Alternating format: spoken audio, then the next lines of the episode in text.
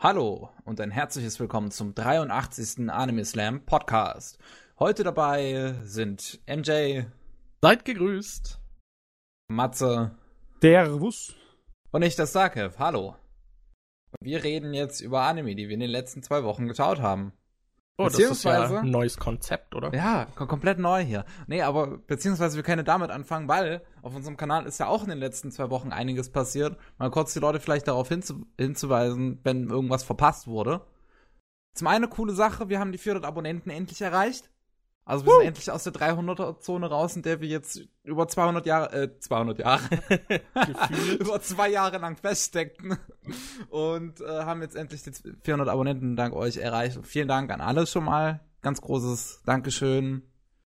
Und ähm, da war dann hier hier mein Video mit Ich liebe Drama kam raus äh, bei Blogslam. Das auch viele Aufrufe, viele schöne Kommentare, viele Daumen hoch. Auch großes Dankeschön da.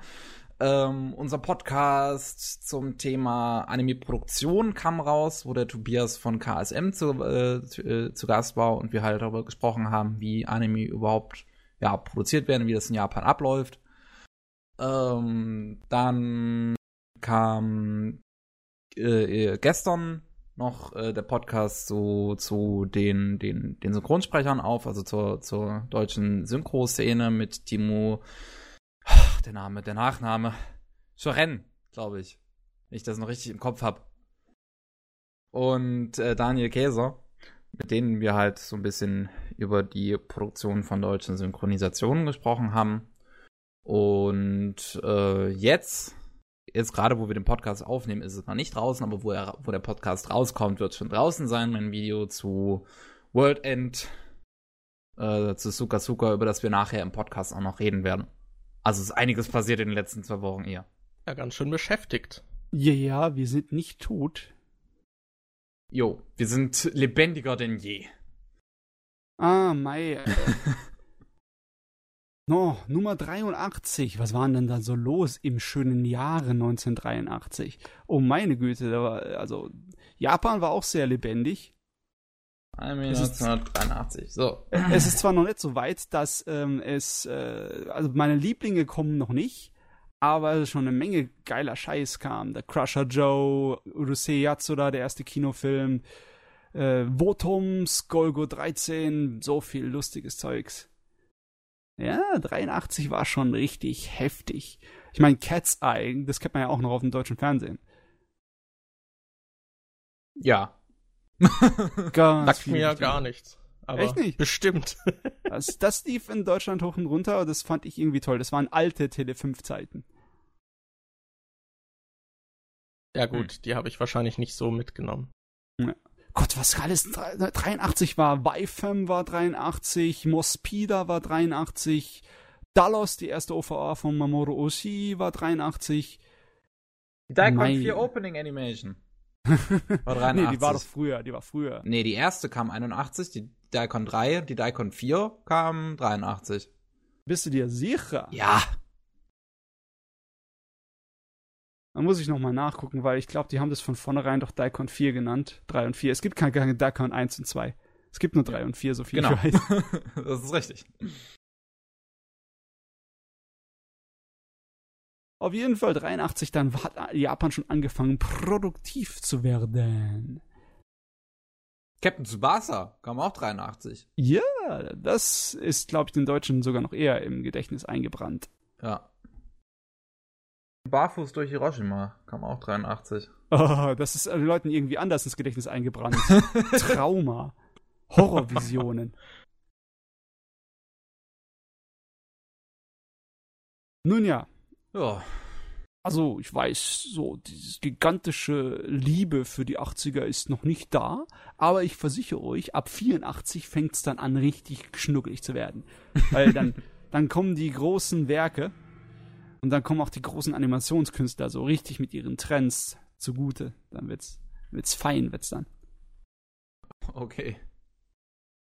Gut zu wissen. Ja. Oh Gott, die Begeisterung ist perfekt. Ich glaube, ich Es warte ist nicht so viel Ende. spannendes Zeug halt draußen äh, Ja, ich rausgekommen in Ich war bis zum 83. Ende, ja, bis mit Aus- seinen 80er Jahre Sachen. Ihr, ihr Schweine, ihr so. Ich meine, Gol Golgo 13 habe ich noch nicht gesehen, bis auf die tolle CGI-Szene da drin. Die beste CGI. Das ist einfach so gut. Ich liebe es. Warte, für MJack suche ich das auch mal gerade raus, einen YouTube-Link dazu. Damit du verstehst, damit du meine Liebe zu diesem, zu dieser CGI-Szene verstehst. Äh, hier, da ist sie auch schon. Spannend. So. Ja.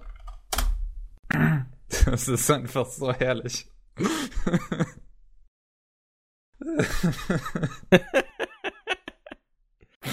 Oh, sie ist wunderschön. Ja. Die ist einfach, wunderschön.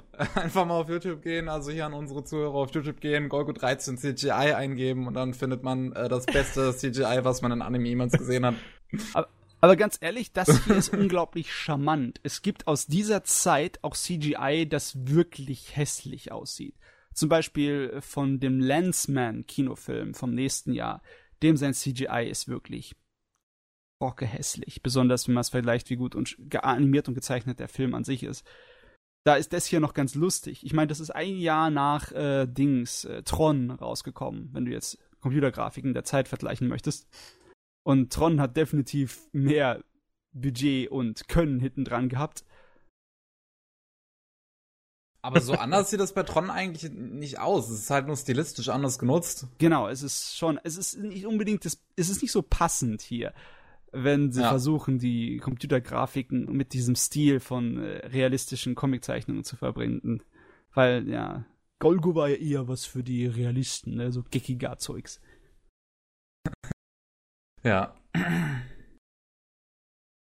Gut.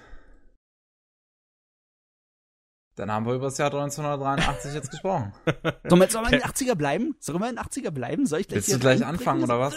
Dirk, Dirk, Dass die Leute hier so komplett einschlafen und wegklicken. So rasch wie möglich. Dann hau raus. Was ohne Scheiß. Ja, komm hier, fa- fang heute du mal an, Matze. Du musst dich sonst immer zurückhalten. Heute darfst du anfangen. Okay, okay. Und zwar, ich habe selbstverständlich, weil ich ganz, ganz brav bin, aus mehreren Epochen was geguckt, auch aus dem ganz neuen Weltalten, aber ich fange mit dem Alten an. Und ich bin ja immer noch am Gundam gucken, aber Gundam ist anstrengend. Und da kann ich noch nichts Neueres dazu sagen. Ich muss es erstmal fertig schauen. Nachdem ich mir das ja, eingetan und verdaut habe, dann werde ich wahrscheinlich wieder meinen Senf dazu geben. Ich brauche aber trotzdem ein 80er-Zeugs. Ich brauche es zum Überleben. Also habe ich mir was Lustigeres reingeschaut. Und zwar den galaktischen Wirbelwind Braiga. Oder auf Englisch Galactic Cyclone. Und im japanischen Ginga Tempel. Das ist eine Serie von 1981 und die ist, ähm, eigentlich ist sie den meisten Leuten nur wirklich groß bekannt, weil da einer von den wichtigen Animatoren, einer der wichtigen Zeichner der 80er Jahre drin war. Einer der ganz, ganz wichtigen, der Yoshinori Kanada. Der Kanada, der war so wichtig dafür, der hat äh, ähm, in, in Jahren darauf einen Kinofilm da mitgearbeitet und da waren Szenen drin, die dann auch einen von Japans äh, bekannteren Künstlern animiert haben, eine, ein neueres japanisches Genre auszurufen, dieses Superflat. Ich weiß nicht, ob ihr schon von, von denen gehört habt, von dem Murakami. Nee, sagt mir Ah, nichts. ein, einen Moment mal. Was Murakami? Was ist äh, denn dieses Superflat? Ähm, das ist nicht so einfach Ich geh mal zu bezeichnen. Wenn du es eingibst, dann äh, siehst du auf äh, Google natürlich massenweise Bilder. Und Superflat kommt auch äh, direkt äh, in Wikipedia dick verwandelt. Ähm, vielleicht kennt ihr von dem Murakami diese großen Anime-Figuren, die so eine Parodie auf den Sexismus sind. Da hast du so eine äh, Super Saiyajin-mäßige Figur mit äh, hoch erhobenen Ständer, wo dann eine riesige Fontäne an, Semen, äh, an, an Samen rausspritzt, das sich um ihn herum wie in eine Aura so aufbaut. Was? Ja, ja, ist sehr, sehr schräg. Ist sehr, sehr, sehr schräg. Der, äh, der ist so einer der Sorte von provokanten Künstler, die aus dem Zeugs richtig interessante Sachen machen. Und es ist quietschbunt. Er ist größtenteils bekannt für seine riesigen, ja, musterartigen Teppiche Gib auszeichnungen. mir nochmal dem seinen vollen Namen. Ich finde ich find's einfach nichts. Murakami. Ja, der Rest?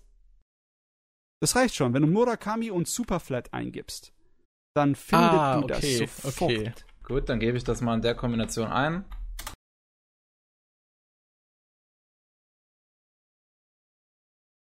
Äh, Ja, ich also sehe hier auf jeden Fall was. einige abgefuckte Bilder.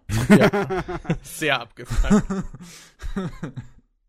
Also dadurch ist es ein bisschen bekannt geworden, dass dann so der Zeichner dabei war, der das hier ähm, mitgeholfen hat zu inspirieren. Und ich schicke euch gleich auch mal eine Szene aus dem, äh, aus dem Film, den so bekannt gemacht hat. Aber das hat mich zwar nur dahin gelockt, aber das ist nicht der Grund, warum ich bei der Serie geblieben bin. Weil dem sein, was, was er dazu gebracht hat zu äh, Brygar, ist relativ geringfügig. Also da ist eigentlich größtenteils das Einzige, was du da groß merkst, ist das Opening, das er selber gezeichnet hat, komplett. Aber die Mhm. meisten anderen Sachen, da merkst du gar nichts davon. Äh, Kanada ist bekannt für seine äh, Schattierungen und seine Art und Weise, wie er Flüssigkeiten und Feuer animiert. Wie zum Beispiel, ich gebe euch mal das hier so. Das ist toll. Und der hat auch eine Art und Weise, Figuren zu animieren, dass sie sich äh, so richtig strecken und verwandeln auf eine lustige Art und Weise. Das ist sehr cool. Ah ja, die Art und Weise, Feuer zu animieren. Ja, die ist schön. Ja. Sieht, also, Und das ist ist- halt, dass das Feuer so ein bisschen flüssig aussieht. Das war ja auch bei Mob Psycho zum Beispiel. Und es hat sich eine ganze Stilschule nach ihm gebildet vom Zeichnen und Animieren. Der Kanada, der war in den 80er Jahren unglaublich wichtig und einflussreich. Und dann komme ich da so her an diese Breiger-Serie und erwarte sonst irgendwie was. Und was ich bekomme, ist eine Serie, die in den 80ern produziert war, aber total mit Herz und Seele, Optik und Sound in den Mitte der 70ern lebt. okay. Also das Ding sieht aus wie eine Serie aus, der, aus den 70ern und hört sich auch so an. Mit all den Vorteilen und Nachteilen. Vorteil ist, andauernd gibt's richtig funkige Melodien, die richtig feine Gitarre und so richtig, du fühlst dich wie in so einem 70er Jahre Blaxploitation Krimi-Film. Sehr Sehr, sehr cool. Und andererseits, die Zeichnungen und Animationen sind ziemlich ähm, dürftig. Wirklich Okay. dürftig. Auch für die Zeit. Ich meine, selbst Ideon, das ein Jahr davor rauskam und dem immer so Mini-Budget angelastet wird, sieht interessanter und besser gezeichnet aus. Ähm, aber die Serie an sich, die hat es trotzdem geschafft, mich voll zu faszinieren. Auch wenn die inhaltlich eigentlich ziemlich platt ist. Muss dir vorstellen, das ist die Sorte von Serie, die so ein alter Otaku sofort auffressen würde. Eine Mischung aus Zeugs, das eigentlich für Kinder gedacht ist und definitiv erwachsen im Inhalt. Die Hauptgeschichte ist also eine kleine Gruppe von Söldnern oder beziehungsweise Freiberuflern, die ja sich aufnehmen, für die Gerechtigkeit in der Zukunft im Asteroidengürtel zu sorgen. Und das ist so eine Vierergruppe und die haben einen äh, Anführer, der eine äh, Basis hat in so einem Asteroiden, so einen ausgehöhlten. Der hat so ein super Auto entwickelt. Das sieht wirklich wie so eine Sorte von 80er Jahre Videospiel-Raketenauto aus. Typisch in dem Spielzeugfarben, so wie Gundam das vorgemacht hat, mit so weiß, rot und blau. Und das Ding kann sich natürlich verwandeln in ein Weltraumschiff und natürlich dann ein Riesenroboter. Es wird gleich in der ersten Episode erklärt, dass es mit einer besonderen Science-Fiction-Technogebrabbel Energie aufgeladen wird, so dass sich das Metall sozusagen erweitern kann und deswegen sein Volumen ändert. Deswegen kommt aus so einem kleinen Auto später dann ein Riesenroboter raus. Klingt logisch. Klingt absolut logisch. Ja. Und die Art und Weise, allein wie in der ersten Episode sich das Team zusammenfindet, ist sowas von hellig abstrus. Den, den einen, der ein ganz weltbekannter äh, Rennfahrer ist, den ködern sie natürlich hier. Komm und fahr mein tolles Auto. Ich will sehen, ob du das kannst. Fühlt er sich natürlich in seinem Stolz gereizt.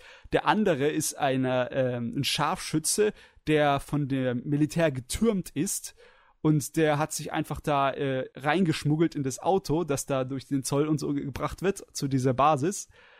Und äh, die, die dritte im Bunde ist eine Agentin, eine freiberufliche, die den einen ähm, Dings, die Kontaktperson von der, dieser kleinen Agentur, von dieser kleinen Heldenagentur, sich geschnappt hat, ihn erpresst hat und sich mit Hilfe von dem da eingeschleust hat in die Basis. Und die treffen alle zusammen mit dem Hauptverantwortlichen, dem Chef, ne? Und dann sagt er einfach zu denen, hey, ihr drei, ihr seid absolut geeignetes Personal. Wollt ihr bei mir mitmachen? Wir machen einen auf Söldner für Geld und sorgen für Gerechtigkeit im Industriengürtel. Natürlich sagen sie alle sofort ja. Logisch. Ja, hätte ich auch Ne? gemacht, ja. Ich meine, wieso nicht? Die, die, die Serie ist sehr locker, was das angeht und randvoll gestopft mit blöden Sprüchen. Äh, Okay. eigentlich, ja, es ist eine Kinderserie. Wenn du überlegst, du hast eine Gruppe, die für Gerechtigkeit kämpft, so im Sentai-Stile und die einen Riesenroboter hat und dann halt auf irgendwelche Aufträge oder irgendwelche Gräueltaten im Asteroidengürtel und im Rest des, äh, der, des Sonnensystems reagiert, dann bist du total eigentlich bei Kinder-Action-Serie, ne? Leuchtet eigentlich ein. Aber dann kommen andauernd so Sachen, die definitiv nicht für Kinder sind zum Beispiel gegenüber den ähm, einigen Gesetzlosen sind sie relativ skrupellos, weißt du? So einige Piraten, die irgendein äh, Transportschiff überfallen hat, das der, äh, mit seinem Roboter-Greifarm schnappt er sich einen von denen und dann fragt er den Chef, ich hab ihn gefangen, was machen wir jetzt mit ihnen? Leute, die Unschuldige angreifen, verdienen keine Gnade und dann zerquetscht er ihn einfach. Und das sieht man da noch explizit? Oder? Ja, nee, das Ding explodiert einfach. Also es ist Ah, nicht so, okay. dass dann hier mit Blut und Gedärmen umgespielt wird. Ja, okay. So ist es nicht. Aber, sie Aber- töten halt wirklich on-screen dann Leute. Sie mötzen dann wirklich on-screen Leute. Naja, das ist ja heutzutage in Cartoons passiert das ja häufiger. Ich meine, wenn ich an Adventure Time denke, da sterben regelmäßig Leute. Ich meine, in Deutschland hättest du es dann irgendwie entschärfen müssen und sagen müssen, das wären irgendwelche Androiden oder so. Das haben sie bei Saber Rider auch machen müssen. Aber das kann ich mich noch erinnern. In Saber Rider im wirklichen Original sind ja massenweise Streitkräfte vom Gegner gestorben. Ja. Und im. Deutschen wurde es dann halt zu Androiden gemacht. Hm. Und hier haben wir ein ähnliches Problem. Aber noch krasser merkt man es an der Art und Weise, wie die Figuren miteinander umgehen. Da gibt's teilweise Sprüche, die sowas von derbe unter die Gürtellinie gehen. Da fühlst du dich Okay. so, so wie in einem Prolog zu einem 70er Jahre Porno fast. Was gibt's denn da für Sprüche, bitte? Ich meine, es ist zumindestens auf James Bond-Niveau, was so ein bisschen Sexismus angeht. Äh, zum Beispiel, da bekommen sie einmal so einen Auftrag von so einer Firma, die, äh, ja, so eine Transportfirma, die so das äh, Weltraumäquivalent von äh, Lufthansa-Schiffchen haben, ne? Und die, äh, das Mädel, die Tochter von dem Magnaten, der die Firma besitzt, das ist eine ganz hübsche und die geht natürlich da äh, um die, die, die Bitte an, die weiterzuleiten, ne, um so ein kleines bisschen Sympathiepunkte zu erhöhen. Und unser Rennfahrer lässt gleich so einen Spruch ab, der sich nicht so einfach übersetzen lässt. Es, äh, man kann es so ungefähr mit, äh, bei der würde ich gern auch mal einsteigen. So. Im Japanischen nimmt er das Wow. Wort Noru und das Noru heißt eigentlich aufsteigen. Also da ist es noch expliziter im Sinne von wegen, auf die würde ich auch mal gern aufsteigen. Was natürlich auch den Sinn hat, wie mit mitfahren bei ihrer Firma, weißt du? Natürlich. Die anderen hauen dann gleich mit rein, weißt du? So, das ist oder dass äh, das Mädel, unsere gerissene Agentin, andauernd äh, so mit denen flirtet auf eine Art und Weise, die eigentlich nicht ins Kinderzimmer gehört. Das, das ist cool. Also es hat irgendwie so so ganz kleines bisschen äh, so dieses Exploitation aus den 70ern, dass ich dann auch später so ein Gefühl habe wie bei Cowboy Bebop. Obwohl von der Genetik her ist es nicht unbedingt ein Cowboy Bebop Urahn. Da ist Lupin viel mehr verwandt mit Bebop als das hier, aber irgendwie vom Gefühl her, von der Atmosphäre und besonders wenn sie dann an vielen Episoden am Ende äh, einfach leer ausgehen, was das Geld angeht, weil es halt für irgendwas anderes draufgegangen ist oder aus irgendwelchen Missverständnissen oder Hm. sonst irgendwelchen Gründen sie halt nicht groß Moneten machen können, dann habe ich mich voll an Cowboy erinnert gefühlt. Das war. Ja, das klingt danach, ja. Aber es ist schon ziemlich dämlich. Ich meine, es hat diese typischen Nebencharaktere, die nur dafür da sind, damit so ein bisschen komödianterhaft aufgehellt wird. Weißt du, die hast, hat so ein Polizeichef, so ein richtiger Seebär vom Design mit, mit großem grauem Bart und der ist eigentlich nur eine Witzfigur, der denen dauernd hinterher rennt und natürlich tölpelhaft und so inkompetent ist. Und da denkt man sich auch eher, bist du jetzt für die Sechsjährigen im Publikum oder bist du für die 18-jährigen Serie? Ich weiß es nicht. Hm. Und ich glaube auch, das ist der Grund, warum das dann bei älteren Otakus irgendwie so Anklang findet. Zum ersten Mal habe ich von der Serie gehört, als ich dieses Kantoku Fuyuki Totoki gesehen habe. Dieses Insufficient Direction nach dem Manga von der Ach, hier. Anno ja, Murako. hm. von Hideaki Annos Frau, die einen Manga gezeichnet hat über ihr Eheleben, weil sie beide so absolute Super-Nerds sind und an die ganze Zeit an ja, Anime-Songs singen sind zu Hause. Ja, auch irgendwann mal noch schauen. Und dann hat sie sich auch als Breiger-Fan geoutet. seine, seine Frau. Und da bin ich zum ersten Mal darauf gekommen, dass das Ding überhaupt existiert. Weil das war natürlich überhaupt nicht auf meinem Radar. Logischerweise, normalerweise geht man nach Sachen, die seinem Zeichen- und Animationsstil entsprechen. Und die Serie ist wirklich optisch überhaupt nicht toll. Aber irgendwie möchte ich sie weitergucken. Irgendwas hat die, die hat irgendwie so einen Charme. Es hilft natürlich auch, dass die Episoden extrem kurzweilig sind. Da ist wirklich unglaublich satt viel reingesteckt in jede Episode. So viel, dass du teilweise dann so ein bisschen Hilfsexposition hast, oder damit die Story noch reinpasst. Weißt du, da kommt irgendeiner mit irgendeinem Auftrag zu denen und der Chef sagt sofort, ha, ich hab dich durchschaut. Du bist doch nur zu uns gekommen, weil du dem und dem am, am Hacken hast und du hast den und den betrogen und deswegen hat sich das so und so entwickelt, stimmt's? Und der also, ja, stimmt. Also die ganze komplexe Hintergrundgeschichte gleich mal fertig abwürteln, weil wir haben ja keine Zeit, es muss Action-Szenen geben.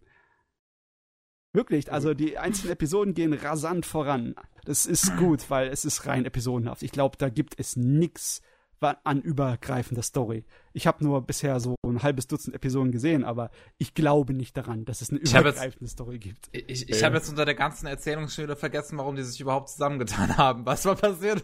Ja, das war eigentlich einfach nur so am Anfang. So einen richtigen so. Grund gab's nicht. Und äh, einer ist vom Militär geflogen, der andere hat anscheinend aus Spaß, Jux und Dollerei einen auf Agent gemacht, um die äh, diese Organisation von unserem äh, Hauptcharakter dazu unterwandern und äh, reinzukommen und dann sieht er das, ha, du hast meinen Vorgesetzten, äh, meinen Mitarbeiter hier unter Druck gesetzt, gefoltert und hast dich bei uns reingeschlichen, arbeite bei mir und im Team mit. Und sie sagt, ja, und dann gibt's keine Fragen mehr, damit gibt's gemacht. es ist herrlich. es ist herrlich dämlich. Hm. Ah. Ja. Breiger. Also das Ding ist, glaube ich, so ziemlich verschollen. Ich weiß gar nicht, ich glaube, es gibt eine DVD-Fassung. Ja, ich, ja, ich glaube, es gibt eine DVD-Fassung in Japan. Aber davon gibt es keine Blu-ray. Das, ich weiß gar nicht, ob schade, schade. irgendjemand außer den Hardcore-Fans überhaupt an den Scheiß erinnert. Aber es ist, es ist Teil von einer etwas längeren Reihe an ähnlichen Serien, diese J9-Serien. Wenn man auf Wikipedia danach sucht, da findet man was. Also wenn man bei Breiger oder so nachschaut. Series. Galactic Cyclone Breiger, Galactic Bazinga, Galactic Whirlwind Sasuraiga, Galax Galaxy Divine Windgiant Raiga. Mensch, die ja. waren sehr einfallsreich. Ja, das äh, auch die Art und Weise, wie die äh, Titel genannt sind, mit dem ganzen Gare am Ende, das ist definitiv auf kleine Kids abgezielt und das sind alles Serien mit super Robotern, die natürlich darauf abgezielt waren, massenweise Spielzeuge zu verkaufen. Und dann gibt's später auch, äh, wie heißt es nochmal, ähm, spirituelle Nachfolger, weil logischerweise äh, zu derselben Zeit und später ist Transformers ganz, ganz fett gewesen und hat die Aufgabe übernommen, dass sie Spielzeuge verkauft haben in Massen. Und dann gab es auch so eine Art von Transformers-Nachfolger. Das waren da die Brave, die Yusha-Serie, die dann äh, Ende der 80er, Anfang der 90er durchging. Und das hat genauso wie diese J9-Serie massenweise so äh, äh, Serien, die alle auf Gar irgendwie enden. Das letzte, was ich eben genannt hatte mit diesem Galaxy Divine Wind Jin Reiger, das ist gar nicht richtig das, das, das kam damals gar nicht raus in den 80ern, das soll, sogar das soll noch rauskommen. Ah, okay. Die wollen da irgendwie anscheinend was Neues zu dieser J9-Serie bringen. Anscheinend ist oh. es noch nicht ganz vergessen.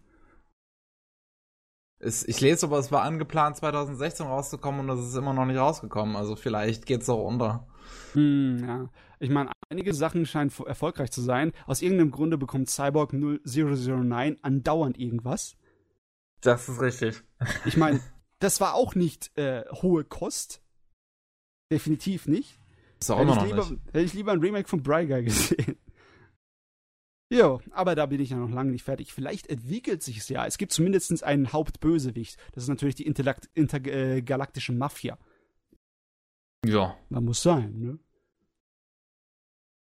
Gut, also, dann gehen wir mal in die Moderne. Ich habe jetzt endlich, oh. endlich Sound Euphonium gesehen. Wow. Staffel 1. Also alle, also beide Staffeln oder? Nee, erstmal Staffel erste. 1. Oh, Staffel 2 okay. bin ich Ja, noch am gucken. So schnell geht das alles nicht hier. Mal langsam. Und ich werde dazu auch nicht unglaublich viel sagen, weil ähm, wir haben das so oft im Podcast gehabt. Ja. Haben wir es so oft gehabt? Ich weiß es gar nicht. Du Ich hast einmal Gefühl, gesprochen, nachdem du es geredet hast. Zenobio hat ewig drüber gesprochen und davor war es noch irgendwann mal dran. Ja, ich habe, glaube ich, auch mal gesagt, dass ich es jetzt geschaut habe und dann haben wir auch noch mal drüber gesprochen. Ja, Ja, das, bei dir weiß ich das noch. Ja. also mittlerweile sollten die Leute so ungefähr mitbekommen haben, dass es um äh, Oberschüler gehen in einer B- im Blasorchester AG. Ne? ja. Und ich wollte eigentlich nur ansprechen, was mir so richtig aufgefallen ist bei der Serie, weil wenn man es erzählt bekommt, dann kann man sich natürlich ähm, ein Bild machen, aber einige Sachen, die äh, sind halt schwer rüberzubringen irgendwie, weil, äh, weil halt jeder achtet auf irgendwas anderes. Ne? Ja klar, das ist gerade bei so einer Serie wie Sound Your Phone ja überhaupt der, der Punkt quasi, dadurch, dass das ja so realistisch, sagen wir mal, angehaucht ist und es an sich extrem viele Details in den ganzen Charakteren hat, nicht nur was sie sagen, sondern auch wie sie sich bewegen und alles Mhm. mögliche. Da ist natürlich, dass jeder, da, da, das ist selbstverständlich irgendwie, dass es so gemacht ist, dass jeder Zuschauer halt irgendwie auf was komplett anderes dann achtet, wenn sie es schaut. Ja, du, da, will- da will ich gerade reingreifen. Und zwar, das ist mir auch aufgefallen, dieses ähm, der Realismus und dann dagegen so Charaktere, die offensichtlich Anime-Charaktere Ja, sind, ja. Wenn, weil sie so auf so unnatürlich niedlich sind wie unsere Kontrabassspielerin. Ne? Und Ja. das ist toll, dass sie dann den Kontrast ab, dass sie sich dessen bewusst sind und den Kontrast herausarbeiten, dass sie dann wirklich sich die Finger so dermaßen bandagieren muss, weil sie übt wie so eine, wie so eine Wahnsinnige. Aber äh, das ist sondern das, was sie äh, realistisch und bodenständig macht, während sie die ganzen Rest der Zeit eigentlich nur total aigu ist, ne?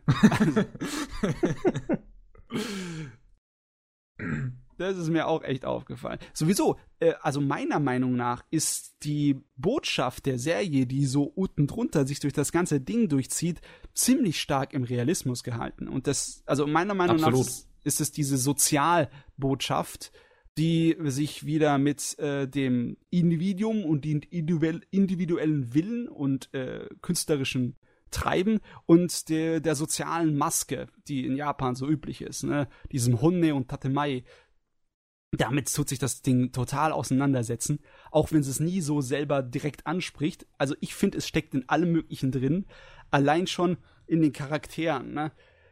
Wenn du immer diese zwei Modi der Charaktere hast, ähm, im Klassenzimmer und in der AG, wo man halt so gruppenartig miteinander umgeht und äh, auch wie unser Hauptcharakter immer das, das niedliche und ähm, ja gut verständliche Mädel, das typische japanische Oberschulmädel, so, so zur Schau trägt und während sie hinterherum ein ziemliches Arschloch sein kann, Ja. wenn sie, wenn sie mal nicht im öffentlichen Modus ist, ne? Also wirklich so, die haben einen öffentlichen und privaten Modus. Und ich finde es dann schön, dass die Serie eigentlich die Helden der Serie, das sind diejenigen, die äh, das Individuelle dem öffentlichen Modus vorziehen. Wie zum Beispiel dann halt unser, unser Pärchen, unsere Lena und äh, Kumiko, ne? Lenas Spruch von wegen, äh, dass sie äh, es mag, wenn sie ihr die Maske abreißen kann und ihre, wie sie sagt, ihren extrem miesen Charakter hervorzaubern kann, dann das ist natürlich, das macht mich sehr, sehr happy. Und ich finde es auch toll, dass eigentlich ist es ja ein riesen äh, Gruppenzwang, der Aufriss, ne? Die machen eigentlich nur dieses harte Training und so, weil es eigentlich von der AG normalerweise erwartet ist, dass man halt versucht, in die Nationalmeisterschaft zu kommen, ne? Dass man sich anstrengt, dass es zum Schulalltag dazugehört hier, äh, deswegen halten die Leute ihre Hände hoch. Ich glaube, keiner von denen war so richtig fett überzeugt, bis auf 1, 2 oder 3 oder 3. Oder also eigentlich an Charakteren wird mich wird nur die Aska, die Vizepräsident und äh, die Lena wird mich überzeugen, dass die wirklich äh, auf die Nationalmeisterschaften wollten mit ihrer Ja. Gruppe. Die, der andere, der wird- werden wahrscheinlich einfach nur Mitläufer vom eigentlichen sozialen Zwang gewesen sein. Und dass das dann den Leuten so richtig ähm, Schwierigkeiten bereitet, bis sie dann selber was finden, was sie antreibt. Und das kommt dann aus dem Individuellen raus, dass sie selber besser werden wollen und dass sie ihre, dass sie Freude am Instrumentenspielen entdecken. Das finde ich toll. Ich finde es immer problematisch, wenn du so eine Serie hast, die da in der Hinsicht ihrer Botschaft nicht so ganz eindeutig ist, weil es gibt einige japanische Serien, die dann so ein kleines bisschen in ihrer Botschaft Richtung, ja, Konformität ist doch wichtig am Ende gehen. Und bei der Serie ist es ja halt so, dass das Individuum und das Individuelle doch das Wichtigere ist. Und das, das Ja. finde ich geil. Das finde ich super. Das habe ich richtig, richtig sympathisch gemacht. Sowieso, ich, ich, ich fand das echt komisch. Ich weiß nicht, hast du das auch so gefühlt, MJ? Irgendwie ist es ungewohnt, dass der Hauptcharakter bei so einer ganz normalen Alltagsserie mit süßen Mädels der interessantere und interessanteste und sympathischste Charakter dann ist. Ja, das ist tatsächlich sehr selten. Ich finde aber auch schön, wie sich dann tatsächlich alle irgendwie mitreißen lassen und es dann auch wirklich zu ihrem Ziel wird, da zu diesen Meisterschaften zu fahren. Dann alle so Zu reinhängen. Kumiko wirklich am interessantesten? Also ich fand die richtig interessant für einen Hauptcharakter. Die ist richtig fein. Sie und Rena und Asuka, die drei sind richtig toll. Asuka, weil sie halt natürlich so eine fette Maske drauf hat, dass du gar nicht hinten dran gucken kannst. Ja. Äh, Rena, weil sie vollkommen jenseits von menschlichen Vorstellungsvermögen agiert. Sie ist der reine, sie ist ein richtiger Künstler und individueller mit dem Kopf in den Wolken. Ja. Und, und, äh, und äh, unsere Kumiko, weil sie halt diese wunderbaren zwei Gesichter hat und die, und, die, und die Synchronsprecher macht das auch so toll. Du merkst es direkt, wie sie ihren Tonfall verändert, wenn sie so im privaten Modus redet. Das ist echt fantastisch. Das äh, stimmt absolut. Ich fand nur Kumiko halt. Also ich weiß nicht, für mich ist ein großes Problem an Euphonium einfach, dass es mir zu realistisch und damit teilweise zu langweilig ist. Find- Realistisch gleich langweilig. Ja, es, es ist einfach so. Ich finde viele Charaktere, also beziehungsweise ich finde außer Asuka wahrscheinlich gar keinen Charakter so wirklich interessant, einfach weil sie so so ja so normal sind. zu normal. Ah ja. Also Deine mich hat's Probleme. nicht gelangweilt. Ich fand's sehr unterhaltsam. Ich kann's, ich könnte es nachvollziehen, wenn irgendjemand sagt, oh Gott, was ist das für eine langweilige Prämisse? Es geht ja nur um Alltag in einer, ja, Blechbläserband, einem Orchester, ein Blasinstrumenteorchester. Da denkst du dir auch so, das ist nicht so einfach, äh, jemanden an den Kopf zu schmeißen. Ich habe auch generell lieber Action, Krimi, Fantasy oder Science Fiction. Deswegen habe ich auch so lange gebraucht, bis ich endlich die Serie angeguckt habe. Aber du, Kevin, der Realismus, ist ja so schrecklich gewesen. Nee, die Serie ist ja nicht schrecklich oder so. Ich finde sie halt nur einfach nicht so besonders oder irgendwas. Ah ja, ich, ich, ich interessiere mich halt sehr für diese sozialen Gefüge und Spannungen, die in der japanischen Gesellschaft existieren und die Art und Weise, wie das Ding hier das aufgearbeitet hat und dann natürlich auf den Seiten der Rebellen am Ende landet, das macht mich sehr, sehr glücklich. Ne? Immer wenn irgendjemand mit so einer künstlerischen, individuellen äh, Natur dann so gefeiert wird, das ist toll. Und sympathisch sind die Charaktere sowieso. Eine Sache allerdings, die war so ein kleines bisschen schwindelerregend, und zwar die Geschwindigkeit, mit der die, die Distanz zwischen unserem Pärchen sich äh, so schwindet. Also, das fängt an richtig gut bei, sie kann nicht so wirklich mit der anderen reden. Und dann auf einmal äh, gehen sie zum Sommerfest miteinander den Berg hoch. Und sind, die reden miteinander so, als kennen sie sich schon zehn Jahre sind sofort Best Buddies. Das war ein kleines bisschen schnell, fand ich. Hm. Ja, das Fandest ist du halt durch diesen einen Moment irgendwie so schnell Ja. passiert. Ich weiß es nicht. Diesen einen sexy Moment, wo sie ihr Haar nach hinten kämmt. Ne? Wo, wenn du darüber nachschaust, äh, ist es natürlich in allen Sakugaboro-Foren und das ganze Internet ist anscheinend dabei explodiert von wegen, oh mein Gott, ich bin zwar ein Mädel, aber das ist hot. Naja, was heißt, ich bin zwar ein Mädel.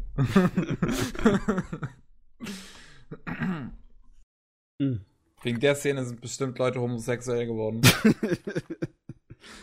Ja.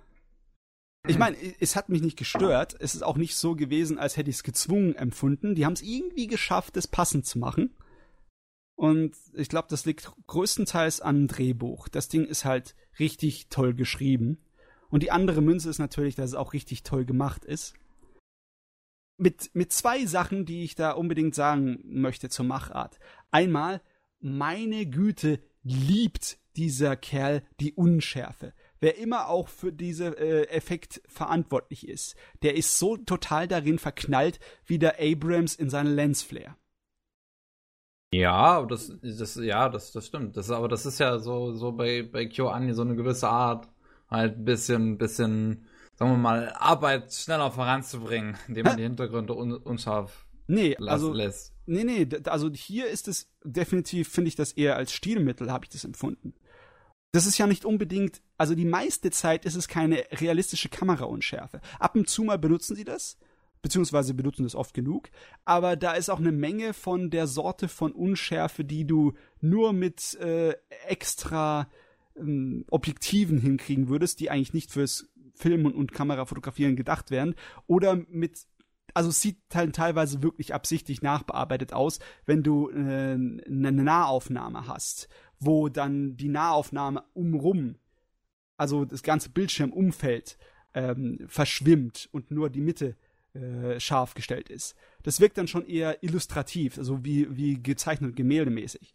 Ich meine, ich finde im Endeffekt passt es dann schon sehr gut, aber es ist schon, man merkt, da hat sich dein Kunstgriff da reingefahren. Definitiv. Was, was ich krass finde, dass das so auffällig ist, während andere Sachen nicht so auffällig sind. Ne? Die ganz, das ganze Ding hat ja massenweise aufwendige Animationen. Ja. Aber selbst die aufwendigsten Animationen, die werden nicht unbedingt zur Schau gestellt oder irgendwie so direkt hervorgerufen, um den Leuten so zu präsentieren. Hier, schaut auf unsere tollen Animationen. Ist ja eher das Gegenteil. Die werden ja relativ kurz abgewickelt. Da, ich erinnere mich besonders an einen Schnitt. Da war eine kleine kurze Szene, wo sie das Mundstück von einem ihrer Blassinstrumente ausgewaschen haben. Das war sowas von aufwendig schattiert und animiert mit den Wasseranimationen und allem und den Reflexionen und den ganzen Kram. Das war so hellig und der Schnitt geht nur eine halbe Sekunde. Da war nichts im Sinne von wegen, guckt, wie toll wir uns angestrengt haben, sondern das ging als Selbstverständlichkeit. Ne? All diese technische Brillanz ist einfach nur so, ja, selbstverständlich, nicht zu lange davon und muss man nicht drauf rumreiten, es sieht einfach gut aus. Im Vergleich dazu hat äh, die ganze äh, Nachbearbeitung da hat eher herausgestochen. Das war so ein lustiges, äh, lustige Mischung, fand ich. Ich weiß ja nicht. Ich meine, ihr werdet wahrscheinlich Also, alle KyoAni-Fans sein, was das Optische angeht, oder? was das Optische angeht, das definitiv. ich meine, was Violet? Evergarden. Ja, Violet Evergarden, aber bei Violet Evergarden, da merkt man den äh, Effekt Overkill schon. Da wirkt's schon eher im Sinne von wegen präsentativ. So ein Schaut mal, wie geil das aussieht. Echt gespannt auf die erste Episode, wenn wir die uns auf der Animagic angucken. Äh, mal schauen. Vielleicht irre ich mich auch. Der Trailer kann ja einem ein anderes, ähm, anderen Effekt ver vermitteln. Ja. Vielleicht haben sie es ja ähnlich gemacht wie hier und äh, es ist einfach nur selbstverständlich hübsch. ja, also das würde ich irgendwie zu Sound of Euphonium definitiv sagen. Es ist richtig selbstverständlich hübsch. Hm. Gut, aber ich glaube, da habe ich äh, meine Liste abgearbeitet. Da habe ich alles gesagt, was ich dazu sagen möchte. Ja, das ging ja. Ja. Ich Das hab, ging ja. ja, ich habe Endlich ist der fertig. Ich habe natürlich nachgedacht. ich ich meinte- habe natürlich nachgedacht, was alles darüber schon gesagt wurde. Und dann habe ich nur das rausgepickt, was ich wirklich für mich interessant fand. Hm. Aber fein, very fein. Ich habe das Ding in zwei Blöcken durchgehauen. Oh. Und ich werde wahrscheinlich auch die zweite Staffel relativ schnell abarbeiten. Okay. Ich glaube, Also die zweite hab die Staffel. auch, du hast auch auch? sehr schnell. Also ich glaube gerade dann die zweite. Bei der ersten habe ich mir noch ein bisschen Zeit gelassen. Aber die zweite war dann schon sehr in Richtung Binge. Die zweite ist auch einfach vom Tempo anders. Die ist, die ist, oder beziehungsweise die ist anders directed. Die, die funktioniert einfach anders als die erste. Die, die ist anders geschrieben, die ist anders, die hat ein anderes Tempo, die okay. ist an, anders einfach komponiert, anders zusammengestellt. Ja, da freue ich mich drauf. Das ist immer so eine. Also, ich weiß nicht genau, ich habe eigentlich jetzt von der zweiten exakt das erwartet von, wie von der ersten. Nee, es ist, es ist wirklich was anderes. Okay, dann muss ich aufpassen, dass ich mich nicht mit meinen Erwartungshaltungen kaputt mache. Das, das kann passieren. Jawohl, jawohl. gehe ich da hier in Breiger rein und erwarte die ganze Zeit Yoshinori Kanada, Gott-Animation und es sieht aus wie in den 70ern. Doch, es sieht wirklich aus wie, äh, wie Dings, wie die erste Yamato-Serie teilweise. Zweite Staffel ist dann nur noch CGI. Was? Was? äh. Gut, Batze, was hast du noch? Nee, das ist, was ich Das war's. gesehen habe. Zwei ganz, ganz Wow. feine Sachen. Okay. Ja. MJ, bist du dann jetzt? Soll ich? Ja. Bin noch am überlegen, was ich nehme, weil ich habe ein paar Sachen halt angefangen und noch nicht fertig geguckt. Deswegen bietet sich wahrscheinlich eher an, wenn ich die dann auch abgeschlossen habe. Hm. Ja, dann red erst mal über das, was du fertig hast. Oder ja, zumindest weit geschaut. Also ich habe auch World End geschaut, aber darüber werden wir wahrscheinlich in deinem Segment dann noch etwas länger da können drüber wir dann, sprechen. da können wir, ja, da können wir in meinem Blog äh, dann darüber reden. Suka, Suka. ja. Genau. Ich habe ja Boku no Hero Academia schaue ich immer noch und da habe ich dann auch den kompletten Manga bis auf den aktuellen Stand gelesen, weil ich dann nicht Uh. mehr warten wollte. Sage Oh. mal, versaut es bei dieser Serie so ein kleines bisschen den Anime dir oder ist das nicht so schlimm? Kann man das ruhig weiterlesen? Weil ich habe es bisher noch nicht weitergelesen. Also bei mir ist es bisher so, dass ich also während des Manga-Lesens dachte ich mir immer, boah, ich freue mich schon auf den Anime, weil ich das animiert sehen möchte. Oh, okay. Weil ich finde, Serie sieht halt einfach so gut aus und gerade diese Action-Szenen sind so toll animiert. also ich finde, es macht richtig Spaß, das zu gucken. Also ja, mir hat das jetzt nicht unbedingt was kaputt gemacht. Und ich finde auch den Manga bisher noch ziemlich stark. Ich finde, er hat ein paar Stellen, die jetzt nicht so toll sind, aber so insgesamt hat er mich schon sehr gut unterhalten. Ich mag einfach die Dynamik dieser Klasse, die da halt aufgebaut wird und wird auch so aufrechterhalten.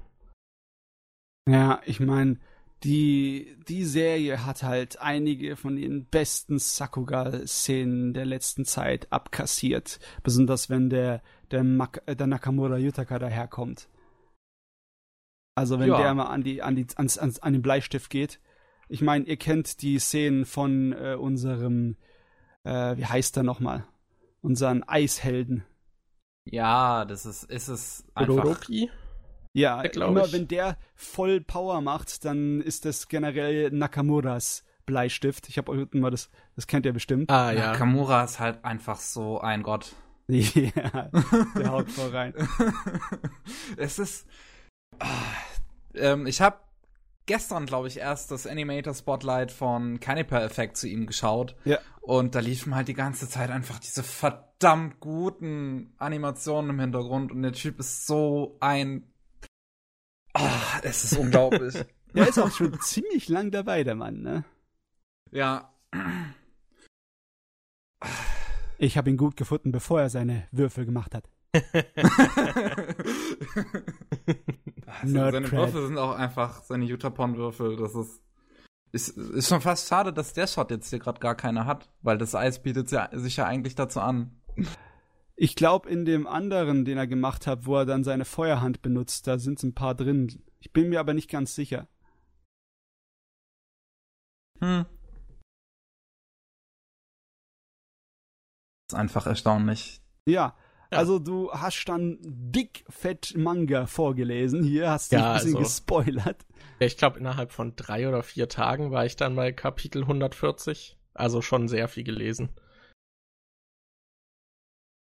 Ja, und also ich finde, er lässt au- auch bisher irgendwie nicht nach. Ich finde, bei Schonen passiert es manchmal schon relativ flott, dass es dann halt irgendwie in so eine Ecke manövriert, so ein bisschen. Mhm. Aber wir können hier noch ewig irgendwie erzählen. Also ich finde, es hat sich noch überhaupt nicht verbraucht. Man hat erst gefühlt, jetzt geht's bald erst richtig los.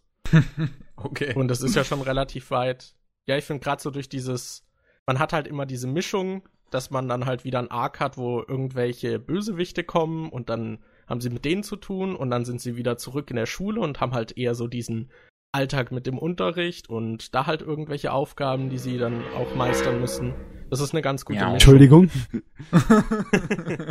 Musste sein. Brumm, brumm. Da ist Matze auf sein gefahren? Motorrad gestiegen. Ja.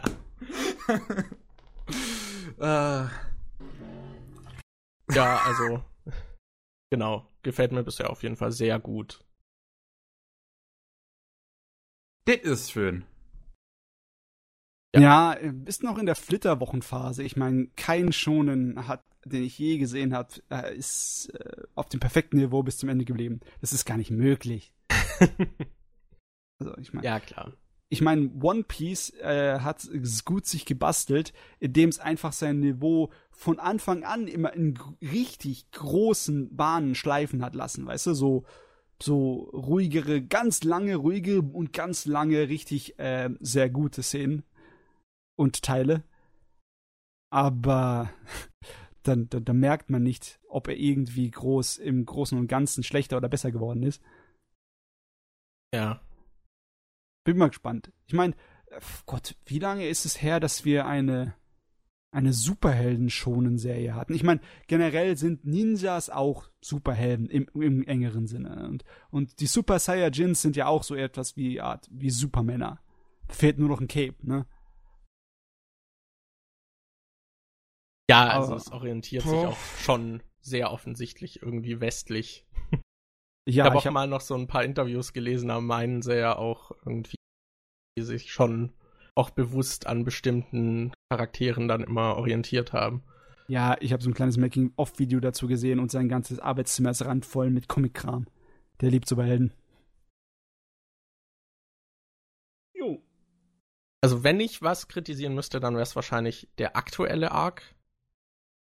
Du meinst weil, im Anime? Im Manga oder im Anime? Im Manga, im Manga. Okay. Weil Im sie Manga. da halt, da sind nicht so viele Klassenkameraden dabei und ein paar vereinzelte sind halt mit sehr vielen, ich sag mal, diesen Profi-Helden unterwegs. Ja. Und die kennt man alle halt noch nicht richtig und so cool finde ich die Fähigkeiten von denen auch nicht. Und da denke ich mir halt, das wäre cool, wenn sie wieder zurück zur Klasse irgendwie gehen. Da aktuell, aber ansonsten fand ich die ja, Arcs eigentlich alle so ganz gut. Ja, der hat halt das Problem, dass er sich richtig Mühe gegeben hat bei den Klassenkameraden. Die sind alle auf irgendeine Art und Weise super sympathisch, ne? Ja, lauter und eben Best auch diese Girls. Dynamik. ja, die Best Girls. Alle. ja, alle sind Best Girl. Das ist schlimm. ja, ich finde, jeder hat auch irgendwie was von dieser Klasse. Also, ja. Das absolut. Auf jeden Fall, ja. Gefällt mir bisher sehr gut. Und beim Anime bleibe ich auf jeden Fall auch dran. Ja. Das ist ja eigentlich schon äh, saisonales Geschwatz, ne? Da könnten wir eigentlich auch reinwerfen später, weil die neue Saison angefangen hat. Wenn wir alle durch sind. Aber was ja, hast du ja, außerhalb aber. der Saison dir so, so, so zu Gemüte geführt? Na, außerhalb, also eigentlich gar nichts. Gar nichts. Ich, okay. ich habe noch äh, Little Witch Academia geschaut. Ah. Das habe ich aber jetzt halt auch erst. Ich habe so angefangen, dass ich dann auf die letzte Folge noch warten musste. Oh, okay. Also, schlimm, schlimm. Ja. Gar nicht schlecht. also oder sehr schlimm, je nachdem. Naja, vier Tage oder so musste ich dann warten. Also es war, war machbar. Okay. Ist ausgehalten. Ja. Ja, und da, da bin ich ein bisschen, habe ich so ein bisschen gemischte Gefühle. Also, es hat ja schon diese Harry Potter-Prämisse, dass sie halt auf diese gehen. Ich weiß nicht, wie detailliert ihr schon im Podcast darüber gesprochen habt. Nicht so viel, weil ich, zum Beispiel ich habe nur den Anfang geschaut. Okay. Und ich nur den ersten Film. Ja, okay. Ja, es geht ja um diese, ähm, ja, da die halt auf diese Zauberschule gehen und irgendwie sind alles nur Mädchen. also eher Hexenschule, wie auch der Titel schon sagt, Little Witch. Und Academia. Ja, also, ja. Die ersten Folgen denkt man halt wirklich, okay, ihr habt Harry Potter genommen und irgendwie, ja, als Anime gemacht, aber mit der Zeit relativiert sich das ein bisschen. Aber ich habe trotzdem das Gefühl, dass es an eine etwas jüngere Zielgruppe gerichtet ist. Und ja, ich finde halt, die Charaktere entwickeln sich oft auch nicht wirklich weiter. Also sie stagnieren so ein bisschen. Man hat dann auch eher so dieses Episodenhafte, was man so in Cartoons auch oft hat, dass es innerhalb der Folge vielleicht Veränderungen gibt und am Ende kehrt man dann wieder so auf den Standard zurück, den man hatte. Huh. Aber, also klar, es gibt schon eine Geschichte, in der es auch Veränderungen gibt, halt mit der Protagonistin. Aber so an sich insgesamt fand ich gerade bei den Nebencharakteren, dass es ah, schon nicht wirklich Entwicklungen gibt. Das hat mich ein bisschen gestört und stellenweise fand ich halt diese Protagonistin richtig nervig.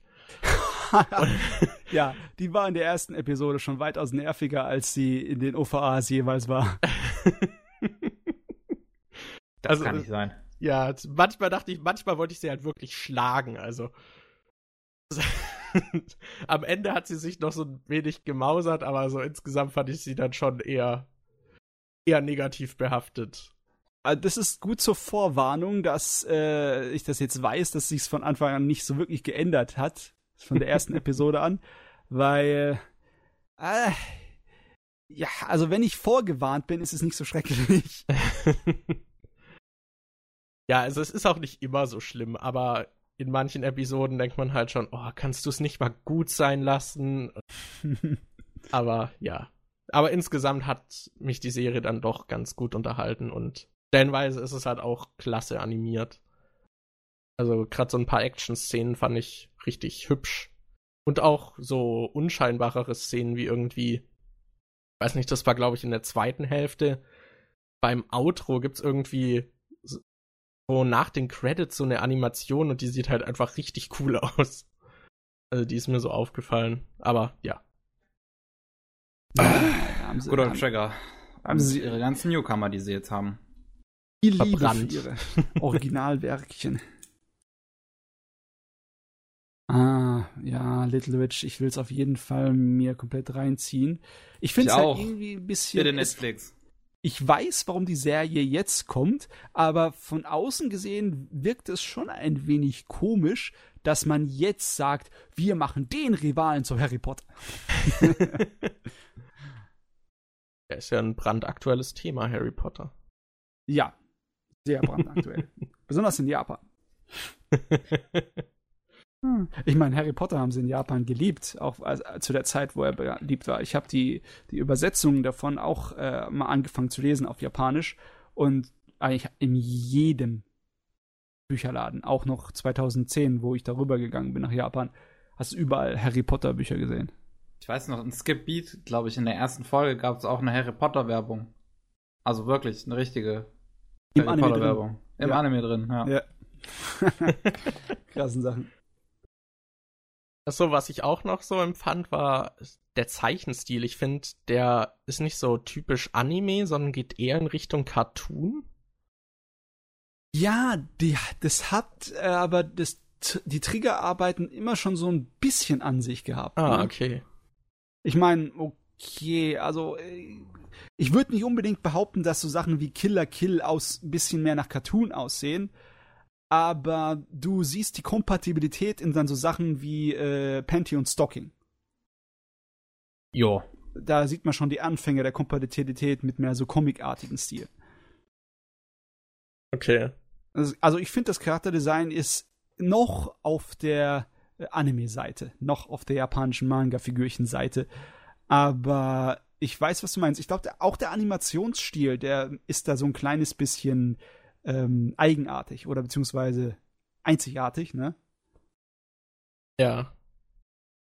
Kann man so behaupten. Aber ey, es hat uns tolle Charaktere Mann. gebracht. Ich meine, Susi ist sowieso das Beste überhaupt.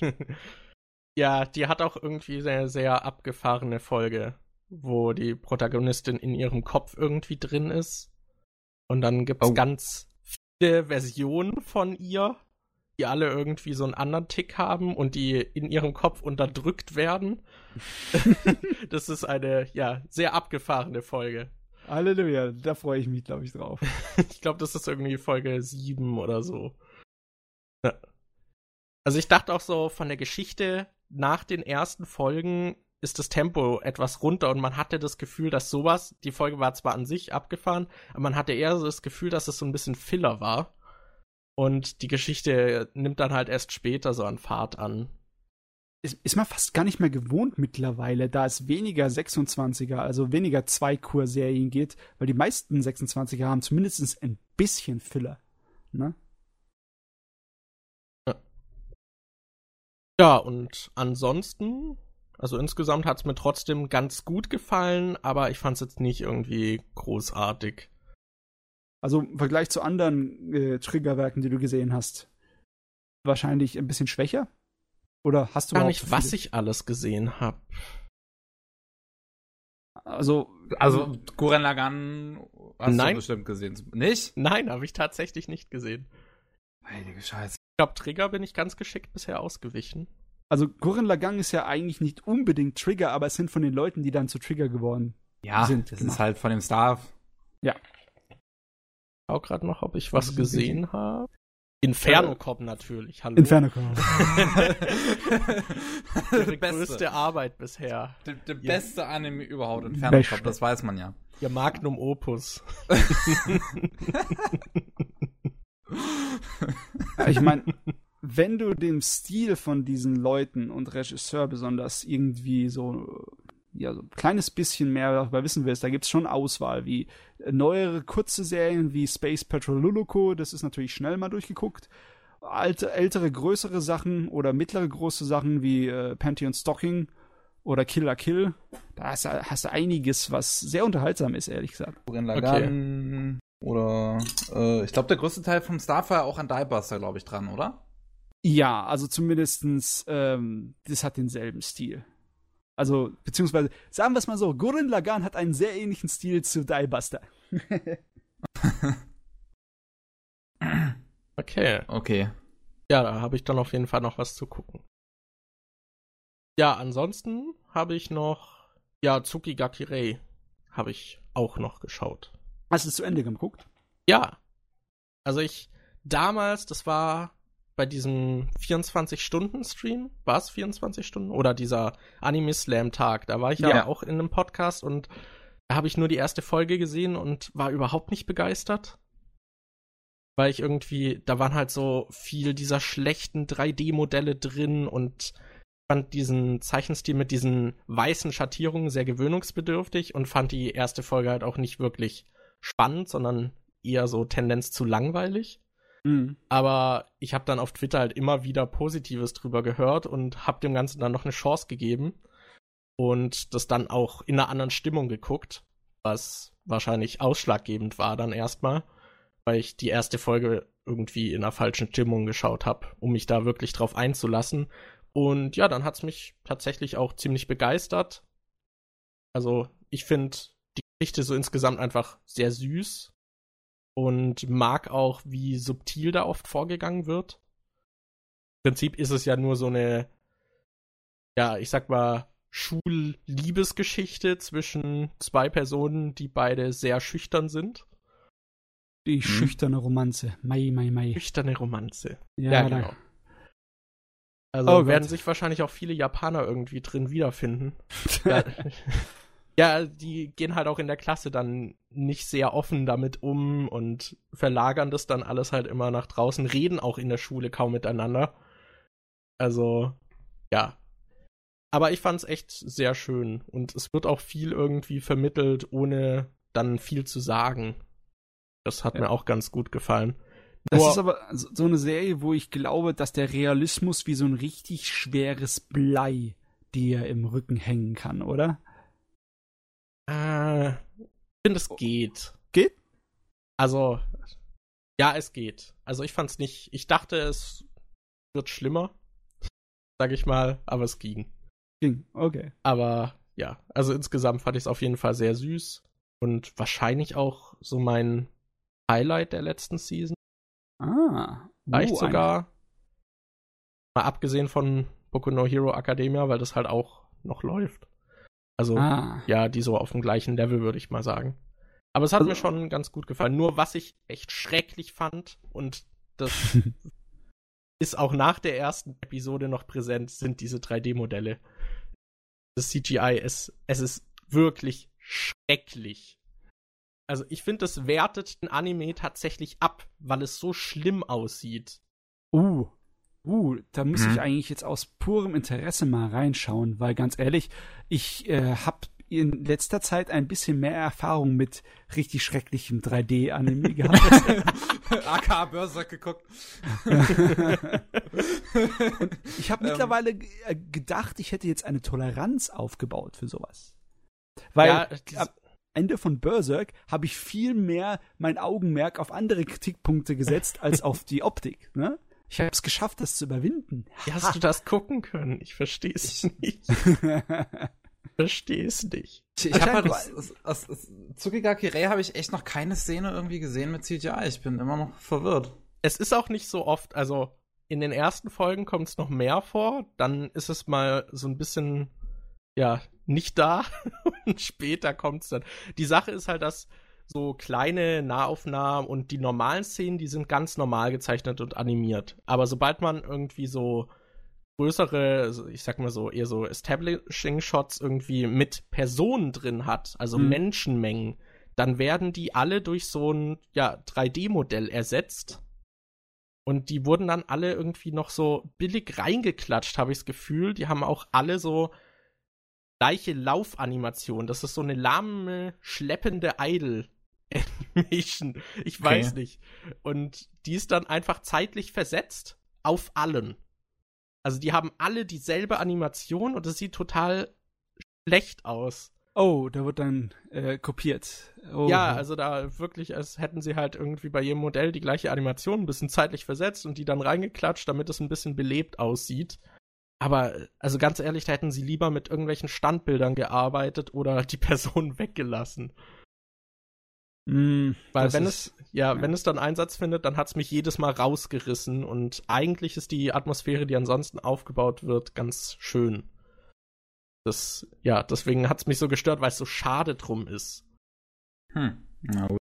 Aber ja, was ich, was ich da aber dann eigentlich trotzdem mal loben möchte, nach, äh, nach wie vor, weil ich das bereits schon gesehen hatte, es ist ein Anime, äh, einer der wenigen, der mal wieder Rotoskopier, äh, Rotoskopierung genutzt hat. Uh, Für einige Szenen. Du, da muss man ganz, ganz feuchtig sein. Äh, das äh, kann sein, dass das wirklich von Hand animiert ist und nicht Rotoscoping ist. Ich meine, wenn du dir zum Beispiel einen Film nimmst wie Jinro, den würde ich dir irgendwann mal äh, ans Herz legen, dir anzugucken. Der sieht auch aus, als wäre der komplett rotoskopiert, aber da ist nicht ein einziger, äh, eine einzige Szene drin, wo das zustande kam, das Rotoscoping. Das ist Äh, die Frage. Tsurigaki Rei oder den Tanzanimationen aber schon. Ja, also Bei ist das diesem- bestätigt? Ja. Okay.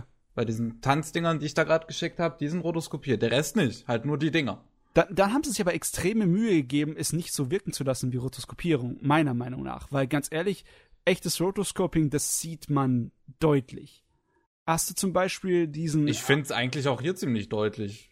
diesen Man, man, man, man, man, man, man sieht halt wirklich, dass das richtig menschliche äh, äh, Bewegungsabläufe sind. Lass mich mal kurz schauen, wie der Film hieß. Da war ein, ein, ja genau, Fire and Ice. Und da zeige ich dir mal eine Szene draus. Äh, da sieht man das eher, wie rotoskopierte Animationen aussehen. Also meiner Meinung nach sieht man es da extremst.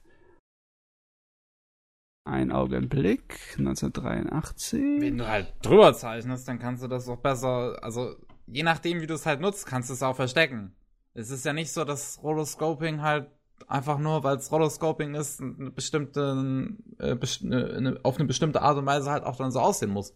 Du, äh, da- das ist so eine Sache, ne? Wenn äh, dann äh, redet man dann noch von Rotoscoping oder redet man dann eher noch von Referenzmaterial? Weil Referenzmaterial benutzt jeder Animator. Der, jeder Animator guckt sich Animationen und Filmschnipsel an, um irgendwelche Animationen irgendwie nachzubauen und zeichnet da ab oder mit oder äh, lässt sich inspirieren davon. Das ist halt Wenn- hier drüber gezeichnet. Wenn du es so sehr transformierst, dass man das Rotoscoping dann am Ende überhaupt nicht mehr bemerkt, dann weiß ich gar nicht mehr, ob es Rotoscoping ist. Ha. Also es wäre für mich vielleicht ein Grenzfall. Also es sieht für mich zumindest nach einem Grenzfall aus, besonders wenn sie dann die Limited Animation extra benutzen. Weil richtig so dieses Gefühl von wegen, es wirkt ein kleines bisschen so Uncanny Valley, kommt bei Rotoscoping meistens meiner Meinung nach, wenn die äh, äh, Animationsanzahl äh, an Bildern pro Sekunde zu hoch ist. Wenn du es wirklich in 24 Bilder pro Sekunde machst, dann wird es meistens unechter, als wenn du es mit weniger machst. Und die Szene, die du mir geschickt hast, die ist definitiv auf zwei animiert, nicht auf eins. Also das sind definitiv zwölf Bilder pro Sekunde. Das hilft. Ja. Naja. das, das ist cool, wenn das Rotoscoping ist, weil dann die Sorte von äh, Art und Weise, das umzusetzen, die finde ich toll. Ja. Das schon. Da du gerade Jinro erwähnt hast, da habe ich mir schon die Blu-ray geholt. Den werde ich mir demnächst auch mal anschauen. Nice. Ein sehr guter Film, aber meine Güte. Das ist auch so ein Ding, wenn du den in der falschen Stimmung guckst, könnte das ein bisschen nach hinten raus, äh, losgehen. Okay, ja, ich habe schon den Klappentext gelesen. Das klang jetzt etwas ernster. Mhm. Das, ja, den hat mir der liebe Pictimundi nahegelegt. Depickt die. Ja gut. Übrigens, ähm, Matze, Ja. das, äh, das, das neue Shingeki no Bahamut, das Virgin Soul, das hat auch eine rotoskopierte Tanzszene. Die habe ich dir auch gerade nochmal geschickt. Du gehst du jetzt von den Tags aus bei Sakagaboro, dass die rokoskopiert ist? Das frage ich nur von vornherein, weil die sind öfters äh, nur geschätzt. Da muss man ehrlich gesagt noch eine andere Quelle dazu holen, wenn man sich sicher sein möchte. Weil die schreiben auch Rotoscope Also- unter eine Menge Sachen von Jinro, die offensichtlich nicht Rotoscope sind. Also, Also ich habe das jetzt hier nur hinzu, äh, äh, bin jetzt hier nur davon ausgegangen, weil das ja hier schon länger eingetragen ist, auch das Virgin Souls. Deswegen dachte ich das. Tsugigakure ist da jetzt auch schon so die ganze Zeit eingetragen. Ah, okay, aber da könnte es eher sein, weil da sieht's bei einigen Szenen eher rotoskopiert aus. Hm? Bei einigen Schnitten. Ich habe gerade Eis bekommen. Eis? Eis Ja. ist gut. Mit Sahne. Ja, okay, Gut, da, da war ein noch Schnitt, rein. ganz Ist okay. fest gesehen hat. Okay, Eis, Sahne und äh, ein hübscher Mond. Da waren wir dabei, ne? Ja, ich bin jetzt mal weg, ich hole mir jetzt auch Eis. Unser Sprecher ist abgehauen. Kevin, du bist schuld. Achso, was ich auch noch erwähnen könnte, das Oh. ist mir gerade wegen der Blu-ray eingefallen. Ich habe mir auch Paprika angeschaut. Mm, da hat was Feines. Muss aber ganz ehrlich sagen, ich weiß nicht wirklich, was ich von dem Film halten soll. Es ist halt, äh, vielleicht ist es ein bisschen problematisch, Paprika sich anzuschauen, nachdem man andere Filme gesehen hat, die so sehr von dem äh, inspiriert wurden. Ich mein, Inception. Du, ja, du wirst wahrscheinlich Inception schon gesehen haben. Ja. Ne? Und zu der Zeit, wo Paprika rauskam, da war das natürlich noch viel, viel neuer. Und ehrlich gesagt, am meisten Spaß hat man mit den Filmen von Sa- Satoshi Kon, wenn man so ein kleines bisschen ein Bedürfnis hat nach guter Handwerkskunst im Kinomäßigen. Also die Art und Weise, wie der schneidet und wie der Bilder aneinander fügt. Die sind Okay. echt klasse. Also wenn man sowas liebt und sich daran ergötzen kann, da hat man wahrscheinlich sogar noch mehr Spaß als einfach nur an der Story. Ja, Hm. Aber, aber jetzt weiß ich auch, warum mir wahrscheinlich auch Picti den empfohlen hat. aber ich meine, was hat nicht daran, hat dich daran inhaltlich irgendetwas so gestört oder fandest du es einfach nur nicht so äh, umwerfend? also ich muss sagen, dass ich ihn sogar etwas anstrengend zu schauen fand. Vielleicht weil Kevin, zu viel Kevin, auf denn? Leiser bitte. Nom, nom. Ich muss sagen, ich fand es stellenweise tatsächlich anstrengend für die Augen, Oh, okay. weil so viel auf dem Bild passiert ist. Also gerade wenn diese Horden von diesen ja, Traumwesen dann durch die Stadt marschieren, das Ja. sieht zwar super aus, aber ich weiß nicht, auf Dauer fand ich das tatsächlich anstrengend irgendwie. die Parade ist schon ein, ein dicker optischer Pänger. Ja, das ist, ja, das ist bunt.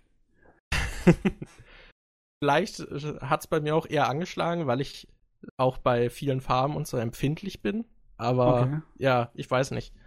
Aber ja, insgesamt fand ich ihn schon also ganz gut, aber es fällt mir schwer, ihn irgendwie einzuordnen. Inwiefern einordnen? Also, was ich jetzt dran gut fand. Ach so. Also, das fällt mir ein bisschen schwer bei einem Film. Weil ich halt irgendwie das Gefühl habe, dass ich ihn dann doch nicht ganz begriffen habe. Mm, sag, also die meisten Con-Filme muss ich sowieso zweimal gucken, bevor ich richtig Spaß dran hatte. Der einzige Ausnahme war, äh, wie heißt der nochmal? Den mit den äh, Dings, den Obdachlosen. Oh Gott, mein Hirn, mein Hirn ist putt. Der hat doch nur vier Filme gemacht, der Mann. Was hat er denn gemacht? Er hat Godfathers? Perfect, Perfect Blue hat er gemacht, Godfathers, genau. Tokyo Godfathers. Das war, das, das Ding war von Anfang an simpel und einfach zu verdauen. Weil das ist auch einer, äh, das ist auch der, der, eh- der Film von dem, von ihm, wie ich eher am ehesten als Spaßfilm bezeichnen würde. Den kannst du mit jedem angucken eigentlich. Kann jeder seinen Spaß mit haben. Okay. Seine anderen Filme sind ein bisschen problematischer. Okay, Perfect Blue geht noch, weil es ist eigentlich im größten Teils einfach nur ein Thriller. Ne? Wer dann Krimi und Thriller mag, der kommt mit Perfect Blue eigentlich auch ohne große Probleme zurecht. Seine zwei etwas anstrengenderen sind Millennium Actress und Paprika. Ich weiß nicht, ob du Millennium Actress schon gesehen hast. Nee. Wenn, wenn es irgendwann mal dazu kommt, dann bist du vorgewarnt, weil der ist auch ein kleines bisschen äh, nicht konventionell. Definitiv Okay. nicht. Ja, Perfect Blue habe ich auch schon auf meiner Wunschliste. Nice. Den wollte ich mir auch mal noch gegebener Zeit mal dann. Der ist aber gar nicht so umwerfend, der ist eigentlich nur ein guter Thriller. Okay. Auch wenn Hollywood dann viele Szenen aus ihm herauskopiert haben, weil sie so ikonisch sind. Oder Optik. Okay. Ja, also im Prinzip wär's das dann bei mir. Also ich habe halt noch die erste Folge von Castlevania geschaut. Über Castlevania werden wir gleich reden. Genau, ja, da habe ich halt die erste Episode nur gesehen. Und ansonsten habe ich auch Sakura Quest angefangen, aber auch noch nicht so weit. Ah, Sakura Quest. Hm. Ich habe sowieso mit der ganzen letzten Saison irgendwie so ein Pech gehabt oder vielleicht ist ein Riesenhühnchen zu rupfen, vielleicht ist es andere Wort, das ich dafür benutzen würde. Ich habe einige Sachen fallen gelassen, die ich angefangen habe in der letzten Saison. Einfach weil sie äh, im Durchschnitt zu viele schlechte Episoden hatten oder einfach sich in Schrottrichtungen entwickelt haben oder, oder sonst irgendetwas. Aber Und du hast Sakura Berserk Quest geguckt. war da. ja. Nein, nein. Also, ja, ich meine, es gibt, es gibt solche Sachen und es gibt solche Sachen, ne? nee, Sakura Quest habe ich nicht fallen lassen. Aber Sakura Quest ist nicht so prickelnd, dass ich es auf denselben Niveau wie sein spiritueller Vorgänger, wie Dings, wie Shirobako setzen würde. Niemals, nicht mal ansatzweise. Ja, ist bei mir bisher auch so. Also ich habe bisher sechs Episoden gesehen. Okay. es, es ist zwar irgendwie unterhaltsam, aber es hat mich jetzt auch noch nicht so gepackt. Hm. Hm. Ja, was ist los, Kevin? Meinst du, wir sollten das mit den Saisonsachen kurz jetzt erwähnen oder machen wir das ganz am Schluss vor den Nachrichten? Oh, ich weiß nicht, wir können das auch jetzt machen. Also mir ist das relativ. Ich habe halt noch nichts von der neuen Saison geschaut. Ich habe auch fast nichts von der alten geschaut. Also Ja, also wir müssen ja nicht über alles genau reden. Ich wo- wollte eigentlich nur so äh, im Sinne von wegen, was habt ihr angefangen und fallen lassen zum Beispiel? Das würde mich mal interessieren. Oder gab es überhaupt da irgendetwas, was ihr dann gesagt habt, ach, würde ich gern gucken, aber entweder ich kam nicht dazu oder ich habe ein paar Episoden geguckt und gedacht, so, äh Gott, lieber doch nicht. Also du meinst jetzt aus der letzten Saison, aus dem Ja. Frühling oder was? Ja. Ähm, ich habe Eromanga Sensei noch nicht weitergeguckt, fällt mir auf. Das habe ich fallen lassen, wie eine heiße Kartoffel. ich habe die ersten vier Folgen gesehen. Ich glaube, bei Episode 7 oder so war es bei mir unten durch. ja, ey, dann kann man doch auch noch den Rest gucken, wenn Nee, du schon so weit geschafft hast. Das hat so dermaßen.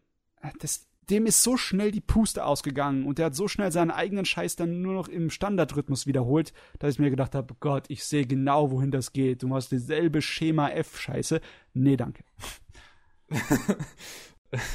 Also eine Sache, die ich bisher auch vermieden habe zu sagen, ist, dass ich die ersten zwei Folgen von der zweiten Attack on Titan Season geguckt habe. Und die zweite Folge war so dumm, dass ich mir, dass mir fast eine, eine Ader aufgeplatzt. Das ist natürlich nicht gut. Äh, da, die Gesundheit ist wichtiger als Anime gucken. ja, deswegen habe ich es dann auch gedroppt nach zwei Folgen. Hat sich dann sogar mal gelohnt, Starcraft auf Twitter zu verfolgen. Um live dabei zu sein bei der Explosion. Ja, bei, bei seinem Meltdown. ja, Ah, es ist, ähm, ach, es ist noch schlimmer als die erste Staffel bis dahin gewesen. Es war einfach katastrophal. Ja, mit Geschmäckern lässt sich halt nicht streiten. Lässt sich zwar streiten, aber es ist, das ist, das gibt kein Ergebnis. Das ist nutzlos.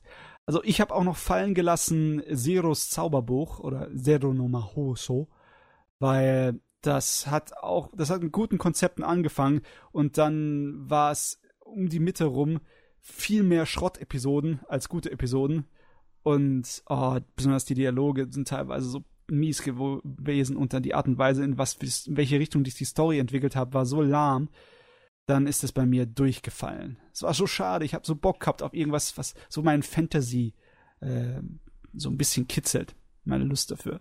Eigentlich habe ich gedacht, dass Grand Blue Fantasy das schaffen würde, aber da habe ich schon nach der zweiten Episode keinen Bock mehr gehabt drauf.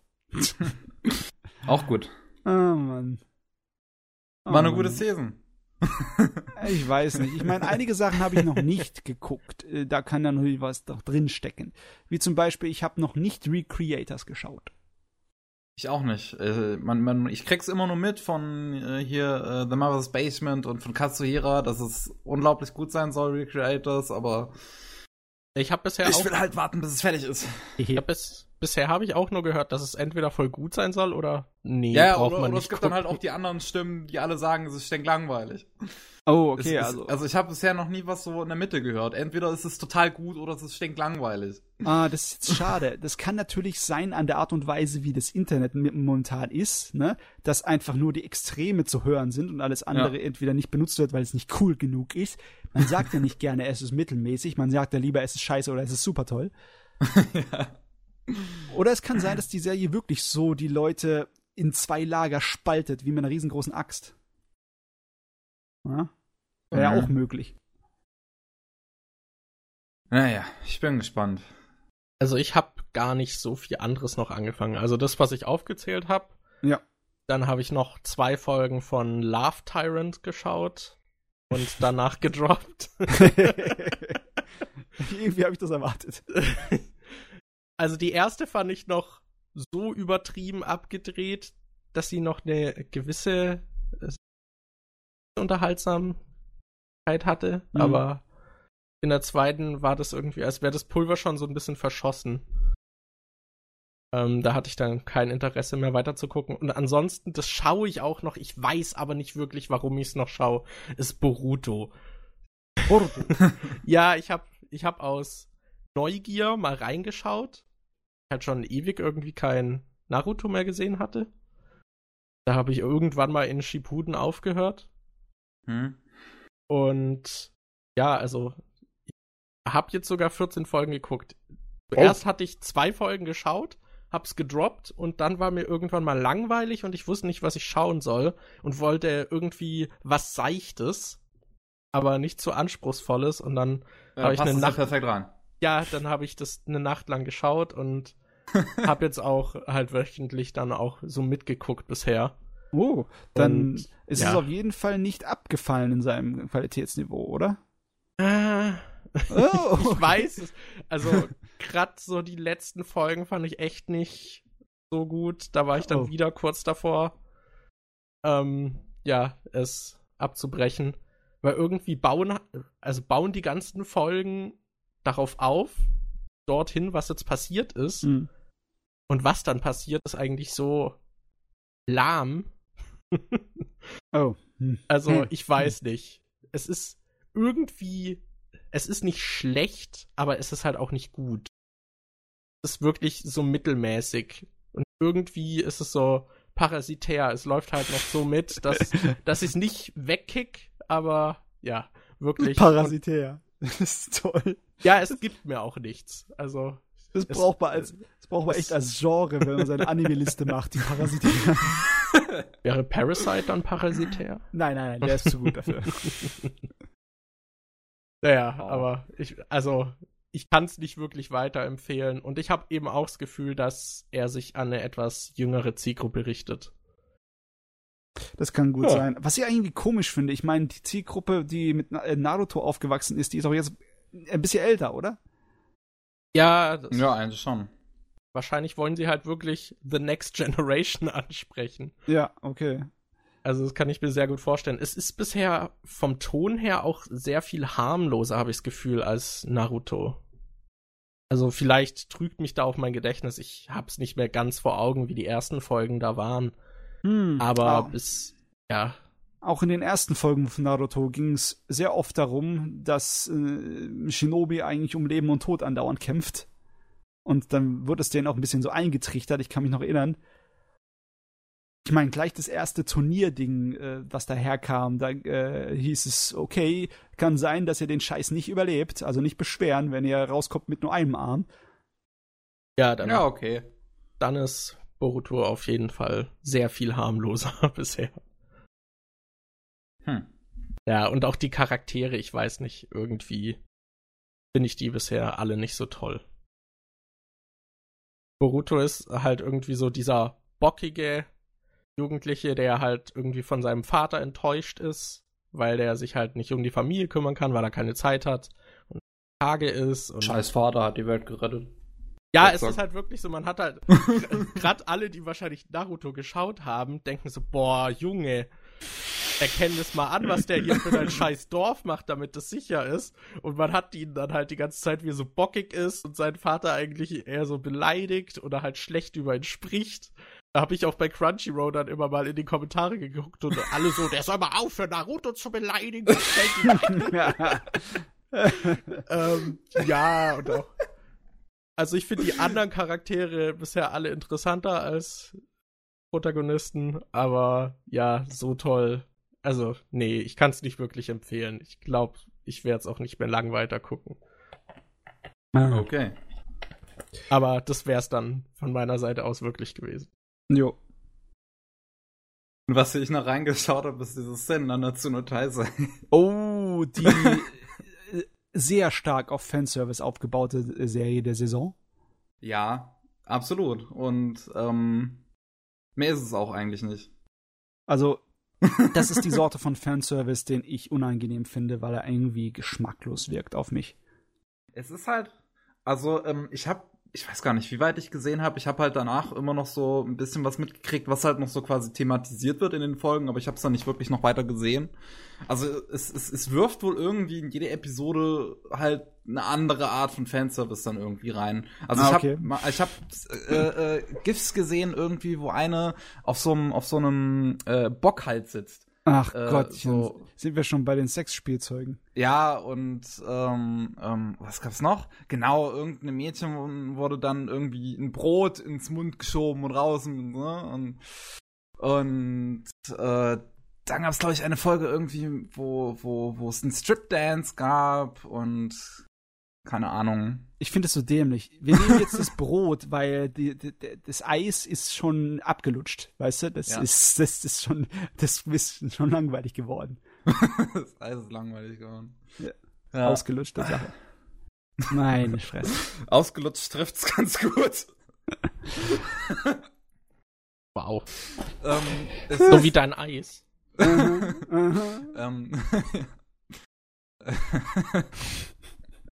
Man muss aber sagen, äh, dass die Serie tatsächlich recht gut aussieht eigentlich. Also so von der Produktionsqualität her und von Zeichnungen ist sie eigentlich ganz in Ordnung. Nur dass sie halt, also die GIFs, die ich dann später gesehen habe, das ist dann irgendwie abgefallen, aber die ersten paar Folgen sehen auf jeden Fall gut aus. Ach Gott, Kevin, das ist so. Ich will auch mal gern wieder eine mit Erotik vollgepackte Serie sehen, die ich angucken kann, ohne mich gleich zu fühlen, als würde ich hier irgendeine Sünde begehen. Ich schaue sowas, ich weiß nicht, ich, ich, ich schaue so, so Fanservice-Kram meist eigentlich nur irgendwie, um mich drüber lustig zu machen. Also, äh, um, um, um das nochmal genau zu sagen, ja, ich fühle mich nicht, als würde ich eine Sünde begehen, weil das irgendwie Schweinkran ist, sondern als würde ich eine Sünde gegen den guten Geschmack begehen. Ach so, was guter Geschmack angeht, was ich auch noch gesehen habe, ist hier das mit dem Glatzenpriester. da habe ich die erste Folge gesehen. Was Ist waren das- das irgendwie zwei, drei Minuten Folgen, ne? Ja, das sind drei Minuten Folgen, äh, wo es ja diese interessante äh, äh, äh, Veröffentlichungsmethode gab, wo es einmal eine All-Ages-Version gibt, die halt ziemlich hart gecuttet ist, beziehungsweise etwas auch umgeschrieben. Und äh, dann gibt's die ATX-Version, die halt schon halbwegs unzensiert ist, aber alles, was mit Sex zu tun hat, ist da quasi nicht drin. Und dann gibt's halt die Internet-Uncut-Version, die halt wirklich Hentai ist, also wo halt wirklich auch dann alles zu sehen ist, quasi nur halt überpixelt. ähm, ja, es ist, es ist wirklich Hentai. Man kann das Ding wirklich als Hentai abtun, eigentlich. Na, Es ist so eine Sache. Hentai ist ja ein komisches Wort, das eigentlich nur für die Pornografie benutzt wird. Aber wenn es pornografisch ist, dann kann es es. halt dem, dem, dem Label nicht entkommen. Ne? Auch wenn Es ist einfach nur, pornografisch. ja, auch wenn es jetzt nur eine Geschichte mit Sex wäre. Wenn sie unbedingt die Geschlechtsdinger zeigen müssen, dann ist es pornografisch. Also, Ja. Ja, Da hätten sie auch sowas machen können wie bei dem äh, Futari-Eti-Manga. Achso, wo sie das, äh, äh, das, die, die, das äh, Geschlechtsteil vom guten Kerl nur weiß darstellen, so. Also die, die zeigen keinen direkten Geschlechtsverkehr darin. Äh, Das hier beschreibt es eigentlich ganz gut. Wenn ich kurz aus einem Review bei My Anime List zu Oh, jetzt dieser bin ich gespannt. Ich bin gespannt. zitieren darf. Bitte. Every so often, I'll watch an anime that makes me question how I've arrived to this point in life. ja. Watching a bald priest bang a girl senseless a dozen times is one of those moments. ja, das trifft ganz gut. Es ist nur schade, dass die Serie dann im Endeffekt wirklich nix anscheinend hinten dran hat. Nein, Es ist halt nur, es ist halt z- zwölfmal Sex und das war's. Es sieht nicht mal wirklich gut aus, tatsächlich. Es ist halt, also von Studio 7, die haben ja Okusama Gasaito Kaicho gemacht, hätte ich mehr erwartet. Weil Okusama Gasaito Kaicho sieht halt verdammt gut aus. Hast du Was die ganz Fanservice angeht. geschaut oder? Was? Also die Die Serie? Priester-Serie? Ja. Ja. Okay. okay. Und welche Version? die Uncut. Natürlich. äh. Ja gut, äh, dann Ich stehe zu sowas. Wollen wir ganz gleich mal überleiten. Weißt du, warte mal, eine Sache, die ich noch witzig finde und die mir jetzt erst auffällt. Das Opening und Ending Theme heißt Meaning of Life von der Mhm. Serie. das trifft sehr, sehr gut. Ah. Wollen wir, wollen wir ganz kurz noch ansprechen, ob es irgendwas in der nächsten Saison gibt, das euch ins äh, Auge gesprungen ist bisher? Ich guck mal eben, äh, Fate Apokrypha auf jeden Fall ist mir aufgefallen. Ja, das möchte äh, ich habe auch ich ein paar, habe ich ein paar interessante GIFs bisher auch gesehen. Also irgendwie eine ne Szene, die ich, die ich aus Sakuga Sicht wirklich extrem interessant finde, wo halt hier ähm, einer der Charaktere quasi nur an einer Stelle steht, aber die Keyframes sich bewegen. Also sie, sie steht halt die ganze Zeit da, aber äh, Effektanimationen werden halt genutzt, um zu verdeutlichen, dass sie angreift, weil sie halt so schnell ist, dass sie im Prinzip dasteht, aber sich trotzdem bewegt. Ah, okay, dieses Stilmittel kenne ich. Ich möchte es dann gern mal sehen, wie die es umgesetzt haben. Äh, also, ich weiß nicht, vielleicht ist, da wird es wahrscheinlich schon was auf äh, Ja, Sagagaburo geben. ich gucke die Serie zuerst. Ne? Ah, okay. Ich, mach, ich, ich, ich ziehe mir das rein. Ich habe es sowieso auf meiner Liste gehabt. Meine Liste ist diesmal auf der Saison nicht so gigantisch groß. Da sind nur drei oder so oder vier maximal. Ich meine, auch wenn Studio Mappa auf zwei Serien ihren Namen drauf haben, keine von diesen beiden Serien macht mich jetzt so total heiß. Dieses, Ah, dieses Kacke Gurui, das möchte ich schon mal ansehen. Es sieht, es ist, ist äh, irgendwie Glücksspiel, glaube ich. Ne? Ist, glaube ich, das Thema irgendwie mit, mit einem Haufen heißer Damen. Also das kann Ja. Glücksspiel und Fanservice. ja. Why not? Why not? Und was Und ich dann- auch auf jeden Fall noch gucken wollen würde, wäre halt die Token Rambo Version von UFO-Table. Einfach, Ja. weil es halt UFO-Table ist. Weil es halt UFO-Table ist und Schwerterchen drin sind, ne? Das hilft schon viel, das macht schon was aus hier. Ich habe mir auch erst jetzt letztens das äh, ähm, Dings, äh, das, das äh, Animator, nicht Animator, das Studio Spotlight von Caniper Effects, so auch UFO-Table angeschaut. Ich glaube, ich habe mir gestern, glaube ich, wirklich alles von Caniper Effects, alle Spotlights angeschaut. Jawohl. Und bei UFO-Table ist es einfach so geil, was die Leute halt erreicht haben. Ich finde das herrlich. Dass sie irgendwie eigene Restaurants, Cafés, ein eigenes Kino haben und halt äh, ihre Produktion einfach auf so einen guten Stand gebracht haben, dass sie es halt schaffen, dass ihre Anime so gut aussehen. ah ja, Die, haben Leute sich, haben, per, haben Produktion echt gemeistert. die haben sich um ihre Marke bemüht, ne? Ja. Manchmal hilft es, wenn du Leute hast in deiner Firma, die nicht nur was vom Zeichnen verstehen, sondern auch vom Geschäftlichen. Richtig. Ja, also diese Saison, lass mich mal kurz schauen. Äh, Owari Monogatari kommt natürlich, aber das ist noch fast einen Monat hin. hm? Das fängt später an. Und dann haben wir noch die neue Fantasy-Mecha-Serie, dieses Knights and Magic, die ich vielleicht mal mir anschauen werde. Hm? Und dann halt noch New Game, Staffel 2. Aber ansonsten, ich, ich habe ja schon gehört von bestimmten Sachen, die so richtig toll sein sollen. Wie zum Beispiel dieses Ballroom. Also diese Tanz. Welcome to the ballroom. Welcome to the Ballroom. Das soll ja super toll gezeichnet sein von der Tänzerei. Da Ja, nur dass die. Charaktere irgendwie zwei Meter lange Hälse haben. Ja, stört mich nicht. Ich Das hab, sieht ich, so ich, hab Schreckliches schon gesehen. Hälse. Hälse. Es ist. Oh, die haben einfach zwei Meter Hals. Es ist echt so. Das sind Giraffen. Stimmt, davon habe ich auch Bilder gesehen. Wovon ich auch Bilder gesehen habe, ist dieses Dive. Dass es irgendwie total seltsame Beleuchtung haben soll. ähm, äh, sag mal, dieses Dive sieht irgendwie aus wie Free, nur in einer anderen. Ja, wie beziehungsweise Free, die Hülle sieht nicht mal anders aus. Sieht exakt so aus wie Free auf den ersten Blick. Keine Ahnung, ich habe mich mit Free auch nicht so beschäftigt. Was? Du hast dich nicht mit dem besten Anime aller Zeiten? Tut mir so leid. Ich habe sogar die erste Staffel gesehen. Ah, Wow. braver Mann. Würde es nicht nochmal machen, aber Dann doch lieber Yuri on Ice. tatsächlich. Was mich auf jeden Fall auch noch interessiert, ist äh, das Made in the Abyss. Also Made in Abyss. Weil es äh, das neue Ding von Kinema Cedrus ist und es, es, es hat irgendwie ein knuffiges Character-Design. Es sieht ganz, ganz schnubbelig aus.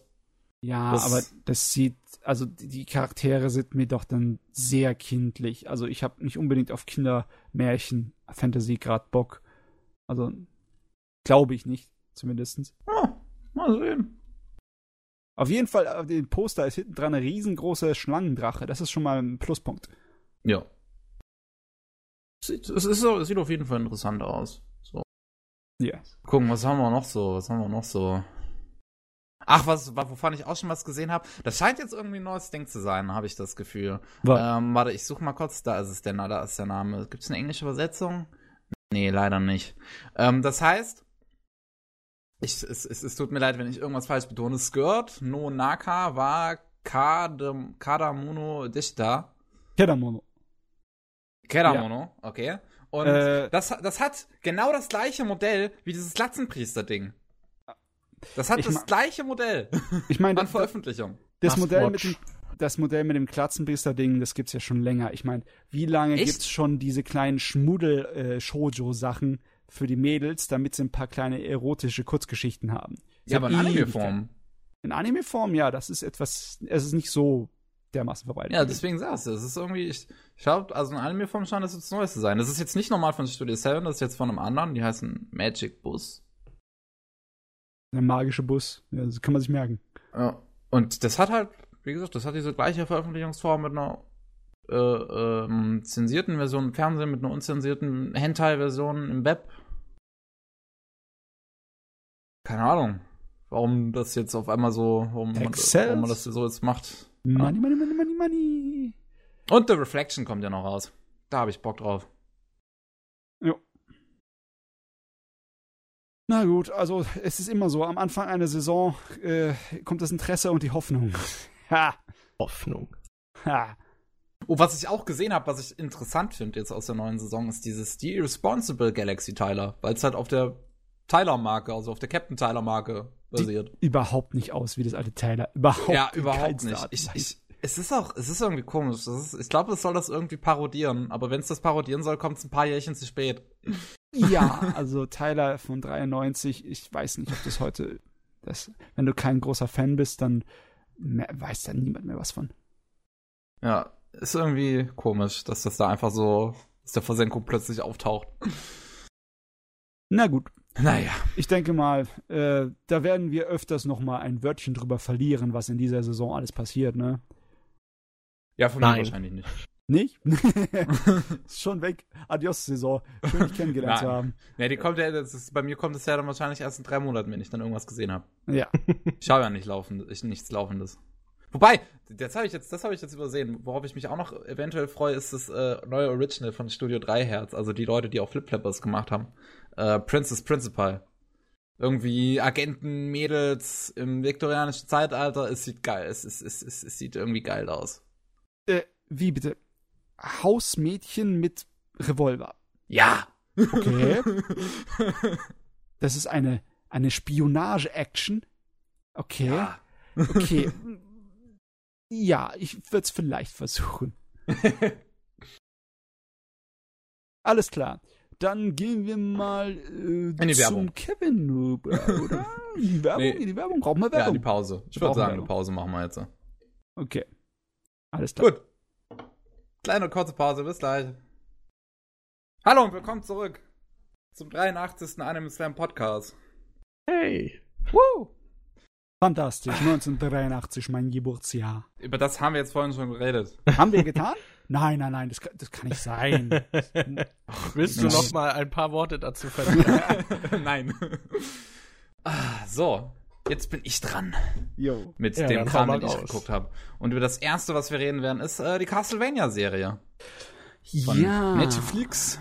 Hm. Ähm, Castlevania. Ja, sind ja jetzt leider nur vier Folgen bisher, aber zum Glück wurde direkt an dem Tag, wo es rauskam, bereits die zweite Staffel mit acht Folgen angekündigt, also habe ich da erstmal kein Problem mit. Ah, es tut mir so sorry. ähm, aber diese ersten vier Folgen sind sehr, sehr gut. Also die Castlevania-Serie ist bisher wirklich gut gemacht. Ich muss da Ähm, irgendeinen Fehler begangen haben, Kevin, weil ich habe die tollen Animationen und Kämpfe gesehen von Castlevania und dann habe ich mir die erste Episode reingeschaut und es war ein inhaltliches völliges Frakt, das irgendwo zeitlich komplett durch die Gegend gesprungen ist. Ich glaube, ich habe nicht die erste Episode geschaut, Was? weil irgendwie habe ich da was gesehen, das halbgar animiert war, wo Monster und Hauptcharakter die ganze Zeit Exposition von sich schwatzen. Weißt ja, du? die erste Schwatz, Episode schwatz, ist sehr schwatz, viel schwatz, Exposition. Ja. Und dann wird vor dem Kampf Exposition dir entgegengeschwatzt, während dem Kampf und nach dem Kampf Exposition dir entgegengeschwatzt. Da habe ich mir gedacht, Was für ein Kampf. ist das Ja, eben. Der, die erste Folge hatte Episode- noch keinen Kampf. ja, da war nicht kein wirklich. Kampf. Nicht wirklich. Ja. Ich- Ich weiß jetzt echt nicht, ob es die erste Episode war. Es hat sich komisch angefühlt. Ich habe Also- auf jeden Fall noch nicht weitergeguckt, weil das war schrecklich. Okay. Also schrecklich fand ich an der Serie überhaupt nichts. Ich finde, die Dialoge sind großartig. Inhaltlich finde ich es großartig. Es ist absolut großartig gezeichnet und animiert. Also, ich finde es richtig, richtig gut. Es ist halt ähm, thematisch ähm, basiert so ein bisschen auf dem dritten Castlevania-Spiel. Es spielt nämlich 1400, schlag mich tot, ich weiß es jetzt nicht genau, in der Walachei.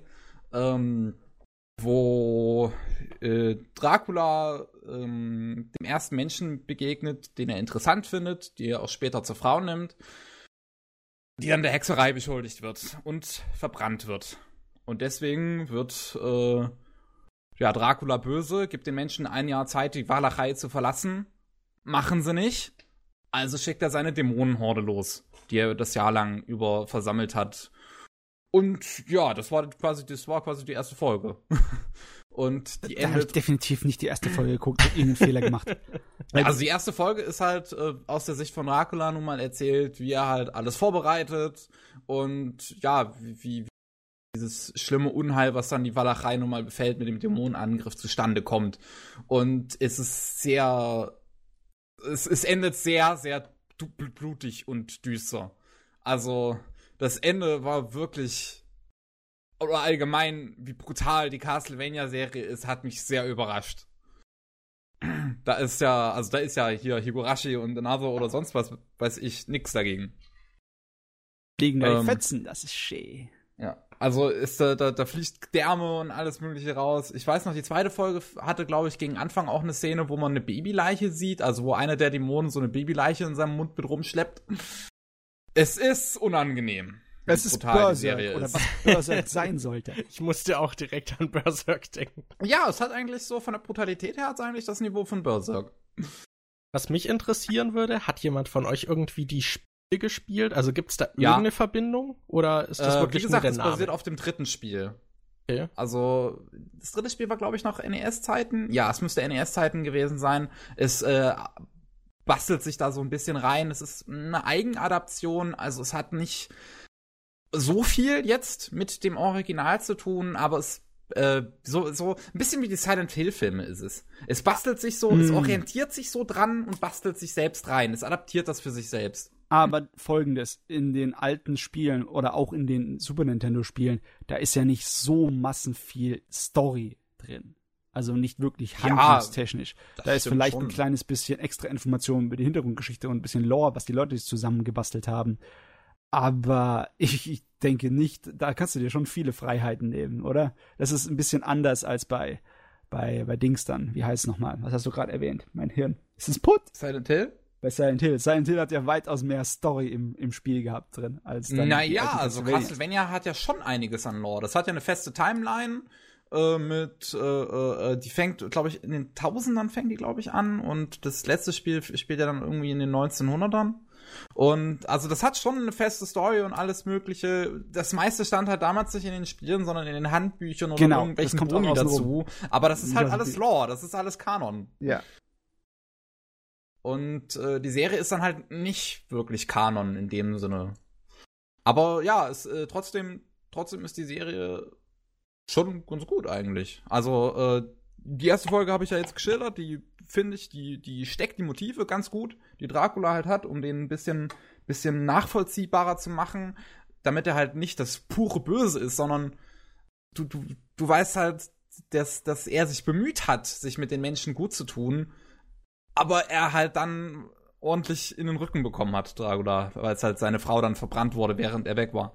Ja, das ist, äh, da kann einen diese Laune versauen. Ja.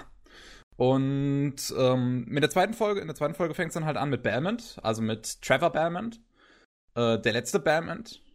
Und die Belmont-Familie, das sind ja diejenigen, die man eigentlich in jedem Castlevania spielt. Das sind diejenigen, die gegen die Dämonen kämpfen sollen und gegen die Vampire, die dann nun mal bewandert sind in diesem Gebiet. Ja, ja, Es so viel weiß ich auch noch.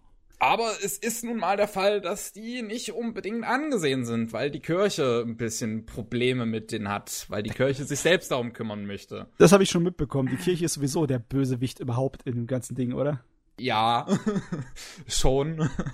Und ähm, Trevor reist halt so ein bisschen umher. Die zweite Folge fängt mit einem sehr seltsamen Dialog an, der so ein bisschen äh, hier, hier, wie heißt er nochmal, äh, Tarantino-artig ist, wo dann zwei Leute hast, die sich halt über den Ziegenficker unterhalten. Also du hast zwei Leute, die sich ganz derbe, mit ganz derbe Ausdrucksweise darum unterhalten, dass sie einen kennen, der die Ziege von einem der beiden beglücken wollte. Ich habe garantiert irgendwo in der Mitte von der Serie aus Versehen reingeklickt. Weil was ich zuerst von dem Ding gesehen habe, war ein absolut hirnrissiger Dialog zwischen so einem Dämon und einem Priester, wo der Priester dann gleich gefressen wurde danach. Das war, glaube ich, die letzte Folge. Das war, glaube ich, Folge 4. Gott, ich muss das Ding mir nochmal richtig anschauen. Mistakes were made. Wie hast du das Sehr- angestellt? Ähm, und ja, Tra Trevor, äh, ich weiß nicht mehr, wie der Ort heißt, wo er dann landet. Äh, landet auf jeden Fall in irgendeinem neuen Ort, halt auf der Suche nach Essen und allem möglichen. Nur der Ort ist, ist, halt auch schon von Dämonen angegriffen. Man merkt halt direkt daran, wie der Ort vorgestellt wird mit den Dämonen, wie ich schon sagte, mit der Babyleiche im Mund. Und dann siehst du überall Leiche, Leichen und Gedärme, die so richtig wie Galanden einfach da aufgehangen sind. Und ähm, Jawohl. Ja, er ist etwas unangenehm. Trevor trifft dann da drin auf die sogenannten Speaker, auf die Sprecher. Ähm, in normalen Spielen wurden sie, glaube ich, immer Priester genannt, aber hier ist ja äh, dadurch, dass äh, man hier noch die, die Kirche hat und alles Mögliche, also es ist ein bisschen äh, von den Ausdrücken her ein bisschen umgearbeitet, damit es besser funktioniert und verständlicher ist.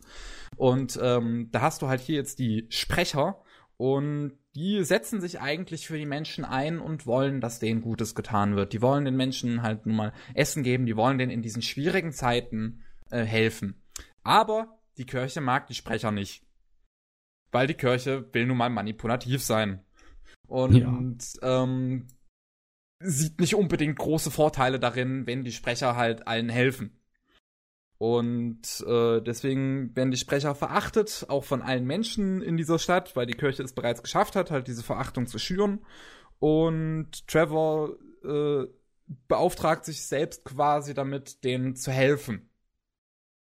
Und äh, sorgt und und das das sind dann so so ein bisschen diese diese nächsten drei Folgen. Da lernt man dann so ein bisschen die Figuren kennen, also den Trevor und eine Dame, die er dann später rettet, äh, die von einem Zyklopen gefangen gehalten wurde. Und äh, an sich die Sprechergruppe, man lernt Alucard kennt, lernt man dann als letztes kennen. Das ist dann die vierte Folge, wo es diesen verdammt geilen Kampf zwischen Trevor und Alucard gibt. Der ist so ein Sakuga-Fest, wie ich finde. Es ist, ist sehr, sehr geil, sehr, sehr geiler Kampf. Ähm, ja. Jetzt sage Bei mal, den Kevin, ersten vier Folgen gibt's halt einfach noch nicht so viel zu quatschen. Es ist geil gemacht, aber da ist, da ist jetzt eine halt was. Sache, die mich interessiert. Beziehungsweise mehrere Sachen, die mich interessiert. Die Serie wurde ja produziert mit einer englischen Synchronisation und, und auch mit einer japanischen. Ich schätze mal, du hast die englische gesehen, oder? ich habe die deutsche gesehen. Du hast die deutsche gesehen? Ich Ja. habe sogar auch die deutsche geschaut. Die deutsche ist sogar ziemlich gut. Also als ich damals den Trailer gesehen habe, dachte ich mir so, uh, die deutsche. Mm.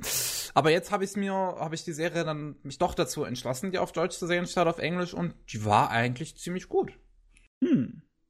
Hm, okay. Die japanische gibt's auch, glaube ich, noch nicht. Ich bin mir nicht Ich sicher. hätte Die gibt's noch gar nicht. Burn können, da, äh, ich habe letztens gelesen vor ein paar Tagen, dass die vierte Episode des Japanischen fertig ausgestrahlt wäre. Hm. Ich Ich weiß kann gar eben noch nicht. mal kurz gucken. Ja. Hier, da, Castlevania, da ist es. Mal kurz öffnen. So, welche Sprache kann ich jetzt alles auswählen? Ja, hier, mal kurz Pause drücken. So, ich kann Deutsch, Englisch, Französisch, Niederländisch, Türkisch auswählen, aber ich kann nicht Japanisch auswählen. Ja, es kann aber auch sein, dass sie die japanische nicht eingekauft haben aus irgendwelchen Lizenzsachen, ne? Ja, weiß man nicht. Naja, da muss man, muss ich vielleicht ein bisschen nachrecherchieren. Auf jeden Fall, was mich interessiert, ich glaube, das Ding ist ja zu einem großen Teil in äh, amerikanischen Gefilden animiert worden, oder? Ähm, na, ich weiß nicht, wie viele amerikanische Animateure da jetzt letzten Endes dran saßen, aber es ist auf jeden Fall auch eine sehr große Zahl an asiatischen Animateuren dran, also vor allem an koreanischen und chinesischen. Und Hm, okay.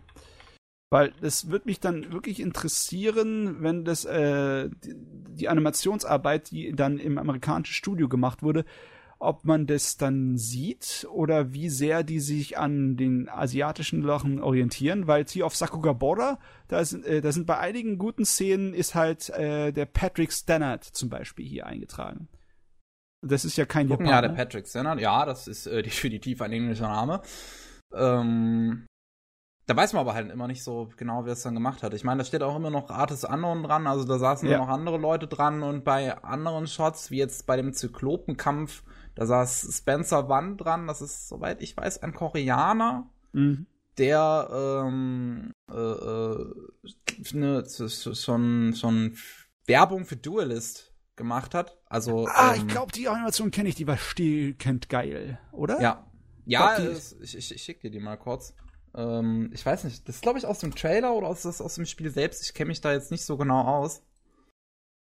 Ähm, League of Legends hat er auch schon was gemacht, sehe ich hier.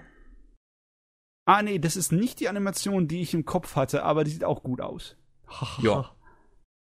Also es ist auf jeden Fall so. hm, Ich weiß nicht, wie gesagt, wie es balanciert ist. Es sind auf jeden Fall sowohl amerikanische als auch koreanische, äh, chinesische Animatoren an der Sache dran. Das, das ist so eine Sache, die mich ein bisschen brennend interessiert, weißt du, so ein bisschen die Animationsstile auseinandernehmen und die, die Qualitäten so unter die Lupe nehmen. Weil das, äh, ich weiß, auch wenn ich jetzt mal die Serien mal komplett gucken muss, definitiv ist es ja optisch ja eine ganz feine Sache, so wie es aussieht, ne? Ja, also es sieht gut aus. Also Definitiv. Ähm, manche Dialogsequenzen sind jetzt, sagen wir mal, etwas langweilig. Da merkt man dann, dass sie sich die große Animationsarbeit aufsparen für die, dann die geileren Momente, also wie zum mal den Zyklopenkampf oder den Kampf Alucard gegen Trevor. Ja, da kommt die Action als erstes. Ja. Aber die Sachen, die dann halt nun mal auch gut aussehen sollen, die tun das auch definitiv. Die sind dann auch richtig gut animiert. Und an sich mag ich aber auch so, so, so restliche Sachen. Ich mag die Farbgebung ganz gern. Manche Sachen so ein bisschen haben mich irgendwie an UFO-Table erinnert, so ein paar, paar Farbdinger. Mhm. Und auch das Character Design sieht eigentlich ganz ordentlich aus. Also, es ist jetzt, man, man merkt der Serie an, dass sie doch schon noch äh, äh, ein bisschen amerikanischeres Character Design hat, aber man merkt der Serie an, wie sehr sie asiatisch eigentlich sein möchte. Also ich finde, das Ding sieht mehr nach Anime aus als dann die Sachen von Avatar oder Legend of Korra. Das Obwohl- definitiv. Die sahen schon in einigen Szenen und äh, Animationssequenzen sehr nach Anime aus. Da haben, die- da haben die sehr ihre Liebe für Japan durch. Meinst du jetzt Avatar. Korra? Korra, in Korra. Ja. Ja, Korra. Korra vor allem. Ich meine, Korra hat ja auch so, so ein paar Yutaka-Momente drin gehabt. Ich meine, Ja. da gibt's auch so ein paar Szenen, wo der Boden auf einmal zu Blöcken wird. das ist sehr geil. Ja, das auch, was du gerade gepostet hast, MJ, das Opening, was leider auch nur in der ersten Folge aus irgendwelchen Gründen zu sehen ist. Echt ich weiß nur? nicht, warum sie es dann in den anderen zwei Folgen nicht, äh, anderen drei Folgen nicht zeigen. Aber ja, das ist sehr gut. Da muss man Das sagen. sieht so gut aus. Ja. Ich bin gespannt auf den Rest und vor allem, wann er kommt. Ähm, aber das könnte eine sehr gute Serie noch weiterhin auch werden. Jo. Gut. Nun, Und ja. weil ich dann danach so viel Bock auf Vampir hatte, habe ich mir Vampire Hunter Bloodlust angeschaut. Vampire, Vampire Hunter die Bloodlust. Na, der Film von 2000, der ein, wahrscheinlich einer der besten Sachen, die der gute Kawajiri von sich gegeben hat bisher. Ich hätte noch eine ganz kurze Frage zu Castlevania. Wie ist Oh, denn okay. nach diesen ersten vier Episoden, ist die Story dann so gesehen abgeschlossen oder vollkommen offen? Ähm, es ist nicht so, dass es auf den Cliffhanger endet, aber es ist halt ab, offen, absolut offen. Also es ist halt noch Okay. nichts. Es ist halt noch kein Okay. Ende. Der Konflikt ist noch nicht gelöst, oder was? Ja, das, das absolut nicht. Es ist halt, es ist halt wie der erste Film einer Trilogie von einer Heldenreise. Ah, okay. So kann man sich die ersten vier Folgen auch vorstellen. Wo sich halt nur die Charaktere nun mal kennenlernen und alles ein bisschen aufgebaut wird. Wenn du gerade dieses Wort Trilogie in den Mund nimmst, das wirkt dann schon so ein kleines bisschen, äh, als hätten sie das alles so geplant. Wenn sie jetzt sagen, ja, es kommt eine Nachfolgerstaffel, die wird acht Episoden sein. Ja, das kann ich, ich, denke auch, dass das so dann geplant war irgendwie. Das war irgendwie Das- so zum Anfüttern, mal gucken, gefällt's ihnen, geben wir die erstes Drittel ihnen und dann kommt die nächsten zwei Drittel hinterher, wenn es ihnen gefällt. Ja.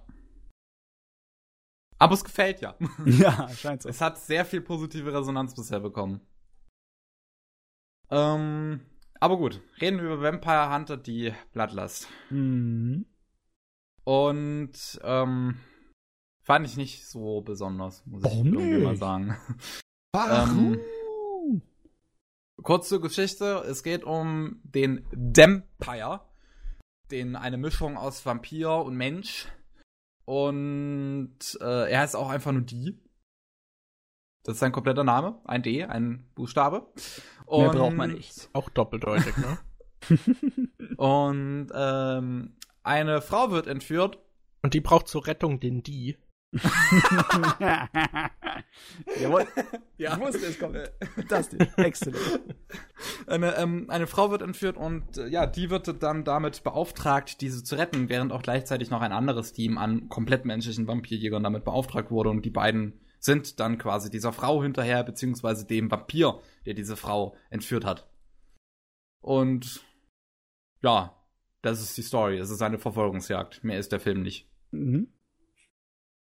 Und er sieht ganz cool aus, der Film, aber irgendwie hat er mir nicht so wirklich was gegeben. Hm.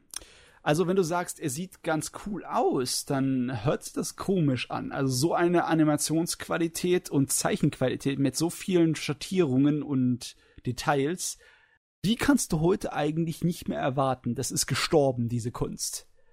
Sieht nur ganz gut aus für dich, dann ist es vielleicht wirklich nicht deine, deine Sache. Dann ist es nicht Es ist dein nicht, der es Stil, ist nicht mein. Stil, das definitiv nicht. Ich mag das Character Design nicht.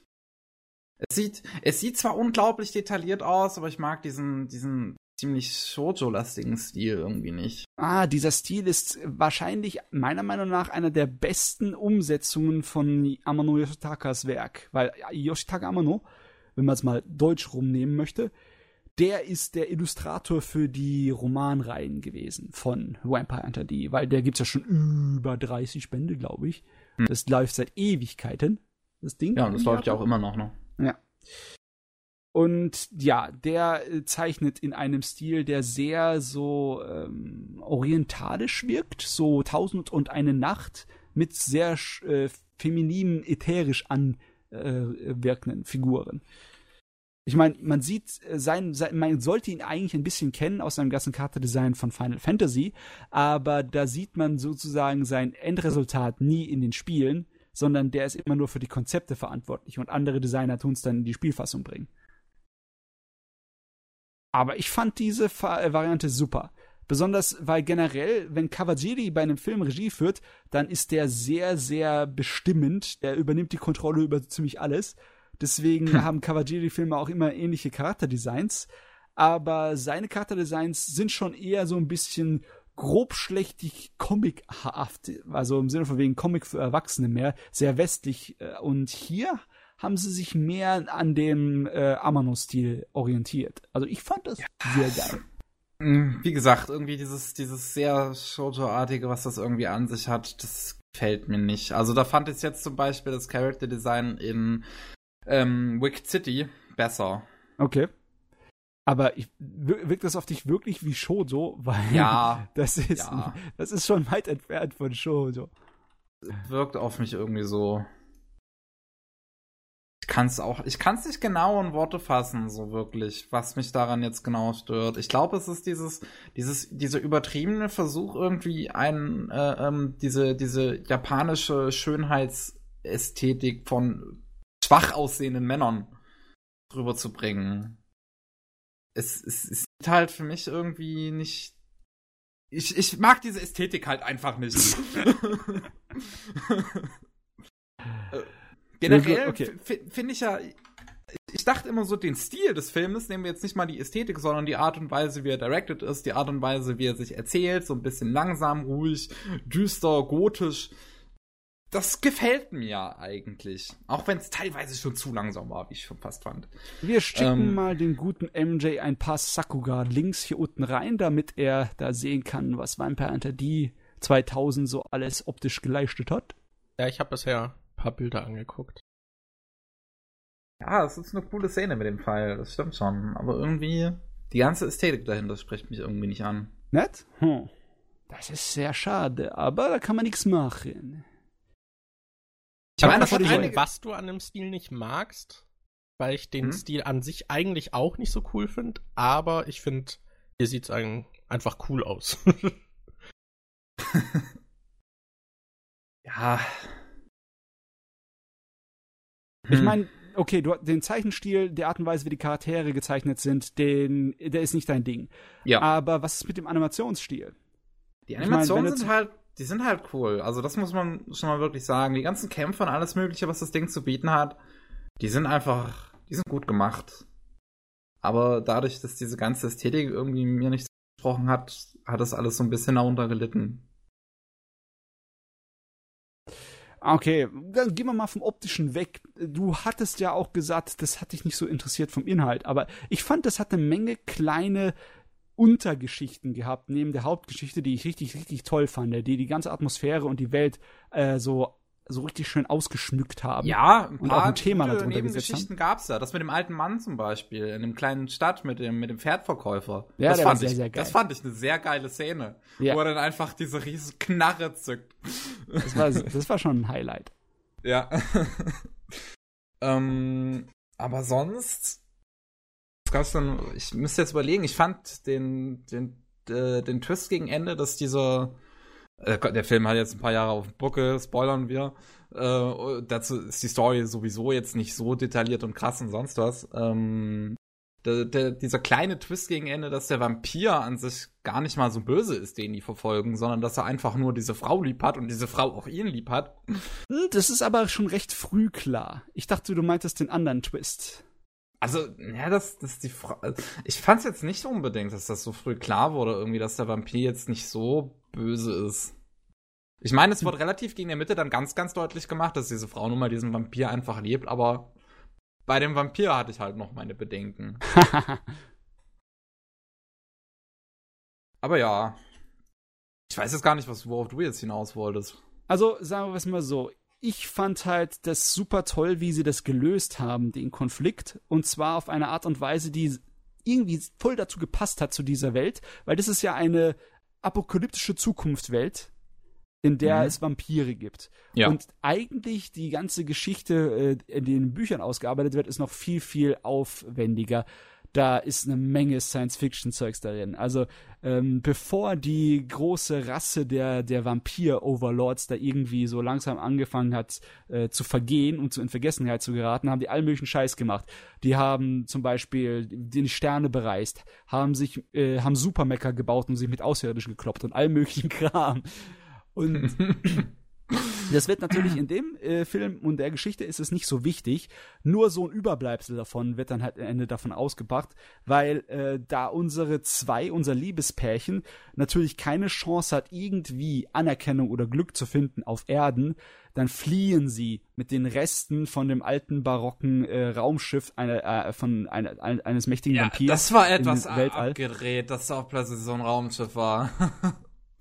Irgendwie. Das Also, fandest du komisch? Ich meine, Ja, es war mir halt schon klar, dass das Ding halt in der Zukunft spielt und halt nur mal Sci-Fi-Elemente hat. Ich meine, der reitet auf einem mechanischen Pferd. Ja. Aber dass da plötzlich einfach so ein Borg-Raumschiff ist, das war dann etwas Ich fand mehr das als super das, geil. was der Film vorher hatte. Ich fand das toll, weil es auch vom Design her so gepasst hat. Es war so gotisch und es hat diesen äh, typischen, schwermütigen, romantischen Aspekt von dem ganzen Vampirkram so voll unterstrichen. Schon. Ich fand Äh. das richtig cool.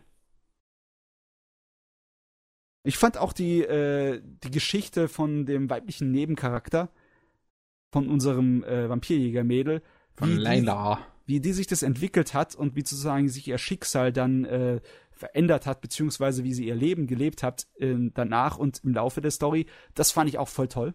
Ich meine, es ist eine Vampire Hunter die Angelegenheit. Die ist eigentlich nur ähm, ein Plot-Device, ne? Der, der ist nur da, um cool zu sein und den Scheiß voranzutreiben. Es geht eigentlich nicht um ihn, es geht immer um das Außenrum. Es gibt Das eine Menge stimmt. solche Wirke aus Japan, die sehr beliebt sind. Und eine andere wäre zum Beispiel auch Golgo 13. Der Manga läuft seit über 40 Jahren und äh, wie im Urzeit, wie mit, wie in einem kleinen, kleinen äh, Uhrwerk. Alle zwei Wochen kommt ein äh, neues Kapitel raus und es geht immer weiter und es immer weiter. Es geht natürlich logischerweise nicht über den verdammten Attentäter, der absolut keine Gefühle hat und ein wahrer Buddha ist. Es geht natürlich um die Geschichten außenrum. Ja. Hm. könnte es keine 40 Jahre über einen Charakter schreiben. Und bei dir ist es genauso. Und das kann ich mir vorstellen, dass aus dem Grund bei dir das nicht so angezogen hat. Oder wie war das? Hast du es dir gewünscht, dass die irgendwie mehr Story bekommt oder so? Weiß nicht. Ich hätte mir generell, glaube ich, irgendwie mehr Fokus auf irgendwas gewünscht. Das Ding war halt immer so von einem Punkt zum anderen irgendwie gesprungen. Bis es, bis es, also, bis es sich dann mal geeinigt hat, zumindest eine kurze, Kurzszene irgendwo zu lassen. Nee, also, Also- ich mein, war doch die ganze Zeit, wie du gesagt hast, eine Verfolgungsjagd, ein Road-Movie. Ja, nur. Ich fand diese Charaktere halt auch irgendwie nicht interessant. Ich meine, dass die halt so ein Badass ist ohne Charakter, das, das kann ganz cool sein. Und ich meine, er hat coole Kämpfe ausgetragen und ich fand auch so das, äh, die, das, das Finale ziemlich cool. Also jetzt, ähm, wo, wo er dann zu dem Grab von der Laila geht, das ist eine coole Szene. Und Ja, also, dass er keinen Charakter hat, würde ich nicht sagen. Er hat ja Charakter, seinen Charakter in der ganzen, im ganzen Film sehr oft durch seine Handlungen deutlich gemacht, ne? ja, sieht man ja dann auch an dem finalen Kampf zum Beispiel am Ende. dass, dass er da äh, halt zurückschreitet. Ähm, aber irgendwie, die, die Figuren wirkten auf mich nicht so, nicht so, ja, die, die, die, die hatten einfach nicht irgendwas, was mich da jetzt an denen interessieren würde. Die hatten keinen richtigen, richtigen Punkt, auf den ich dann anspringen würde. Hm. Die waren alle so ein bisschen, bisschen kalt ge gemacht, so halt, so, so wie die Figuren auch in Wicked City halt, einfach nur so Badass-Charaktere Ja, die halt irgendwie cool sein sollen. Im Vergleich dazu hatten die hier da die meisten Nebencharaktere eher eine wichtige Story. Klar, nicht alle, weil du hast einen zwei Stunden Film und ein paar müssen halt als Futter enden. Ja, das stimmt. Aber also ich weiß nicht. Also Ich fand halt, dass das Ding einige coole Ideen hatte. So ist ja nicht. Zum Beispiel hier, dass der, der Typ, der da am Bett liegt, äh, dem ganzen Film über hier bei den Vampirjägern, dass der da diese komische andere Form da hat, die er da irgendwie beschwört. Das ist eine coole Idee. die Astralprojektion von ihm. Ja. Das, das war eine coole Idee. Das, ähm, oder allgemein, die Charaktere hatten ja auch teilweise gute Ideen mit dem Abfang zum Beispiel auf der Brücke und wie dann die Bösewichte reagiert haben, dass sie das dann irgendwie durchschaut haben und alles Mögliche. Ähm, und Ja. Es ist jetzt nicht so, dass ich den Film schlecht finde. Aber halt auch nicht so besonders irgendwie. Ja, ihr wollt halt nur irgendwie nachforschen, warum das nicht so ist. Also, ich glaube, ich brauche niemandem zu erzählen, dass das einer von meinen absoluten Lieblingen ist. Es ist ein richtig geiler äh, Actionfilm, ein Western, ein Roadmovie, ein Science-Fiction-Film, ein Vampirfilm, alles in einem. Er ist saugeil animiert, saugeil gezeichnet. Ich bin der absolute Fan von diesem Stil. Aber ja, wenn jemand anders anders denkt, dann kann ich, mir, kann ich nur fragen, warum? Warum tust du mir das an? Aber warum ne? Ja, Ja, so ist geht's mir egal. ständig. Ähm, Meine, meine Meinung ändert sich ja nicht. Also ich habe ja immer noch meinen Spaß damit. So ist es ja. Ja, das kann ich auch absolut verstehen, so wenn man den Stil von dem ganzen Film halt irgendwie mag, das alles, äh, dann absolut. Ähm, nur mich, nur für mich gab's halt da irgendwie nicht nichts, was mich jetzt großartig interessierte. Ich meine, ich will den Film nicht wirklich schlecht reden, weil der ist halt er ist gut gemacht und wenn man nun mal auf den Stil steht, dann wird man da eine Menge, Menge Spaß dran haben. Aber ich stehe nicht auf den Stil. So ist es halt einfach. Eine Sache sollte man vielleicht dazu sagen. Diese blöden, miesen kleinen Penner gehören sowas von Geviertheit und gestreckt. Und in, egal welcher Reihenfolge. Für die Art und Weise, wie sie den auf Blu-ray transferiert haben. Ah, das Oh, ist, okay. ja, also, die Qualität der Blu-ray-Version ist nicht gut. Da haben sie so viel Mu getrieben. Es ist fast schon besser, sich auf DVD zu holen. Echt so schlimm? Ja, also die Blu-ray hat einen unglaublich schlechten Farbfilter und es kommen eine Menge Filmschäden sind zu sehen auf der Blu-ray, die in der DVD nicht drin sind. Hm. Also es ist äh, es ist schade. Es hätte definitiv besser gemacht werden können. Ist ja schade, ne? Es liegt halt daran, dass er halt aus einem Zeitalter ist, wo die Filme sowohl digital als auch in Filmmaterial noch bearbeitet und gelagert wurden. Und dann sind einige Szenen nicht so in dem feinsten Qualitätsstatus erhalten geblieben. Weil, also es ist zwar zwar nicht so schrecklich wie in den 80er Jahren, in den 80er Jahren für Japan und Animation zählt das nicht, das zählt eher für Realfernsehserien, aber da hast du halt mit dem Aufkommen von besserer Videobearbeitungstechnologie mit Computern, hast du dann halt auch äh, auf Kassette gemastert. Im Sinne von wegen, du hast die Effekte und die Schnitte und das andere hast du dann auf dem äh, Beta-Format, auf so einer riesengroßen, hochqualitativen Beta-Kassette mit Magnetband fürs, äh, auf, fürs Ausstrahlen, so eine Ausstrahl-Beta-Qualität, hast du das gemastert. Und dann hattest du halt das ganze Ding nur in 480p umgerechnet da. Und das Originalfilmmaterial mag zwar noch da sein, aber das ist dann nicht der fertiggestellte Film. Das ist nur das rohe Filmmaterial ohne die Effekte und ohne den ganzen Scheiß. Ja. Und dann darauf von eine Blu-ray-Fassung zu machen, das ist natürlich ein riesiger Horror. Da gab es diese eine Story mit den Star Trek The Next Generation. Da musste unglaublich viel neu gemacht werden. Ja, Ein das riesen habe ich auch Aufwand gehört. und ja. Millionen reingesteckt. So schrecklich war es dann nicht bei Vampire Hunter D, aber es ist halt so, dass es so eine Mischung war aus äh, Filmmaterial, analog und digitaler Produktion. Dann es ist, es ist halt die. Blu-ray-Transfer sieht nicht so toll aus. Das hat so viel besser verdient. Ich hätte jetzt nicht gedacht, dass der irgendwie was Digitales an sich hat. Ich dachte, der wäre jetzt voll Projektorfilm so. Der war Vollprojektorfilm in der Art und Weise, wie gezeichnet und aufgenommen wurde, aber wie er dann äh, bearbeitet wurde, Nachbearbeitung und Ach wie er so, dann okay. verteilt wurde und wie er gel äh, gelagert wurde, da ist, da ist digital mit reingekommen. Okay. Leider. Äh, Wenn das komplett nur in seinem 35mm Format gescheit gelagert worden wäre, dann wird es besser aussehen. Wut! Na egal. So viel dazu. Ja. So viel zu Vampire Hunter die Bloodlust. Gut, dann noch eine Sache, die ich noch gesehen habe. Und die habe ich innerhalb der letzten fünf Tage zweimal gesehen. Oh Gott. ähm, Ich glaube, das habe ich noch nie mit irgendwas gemacht.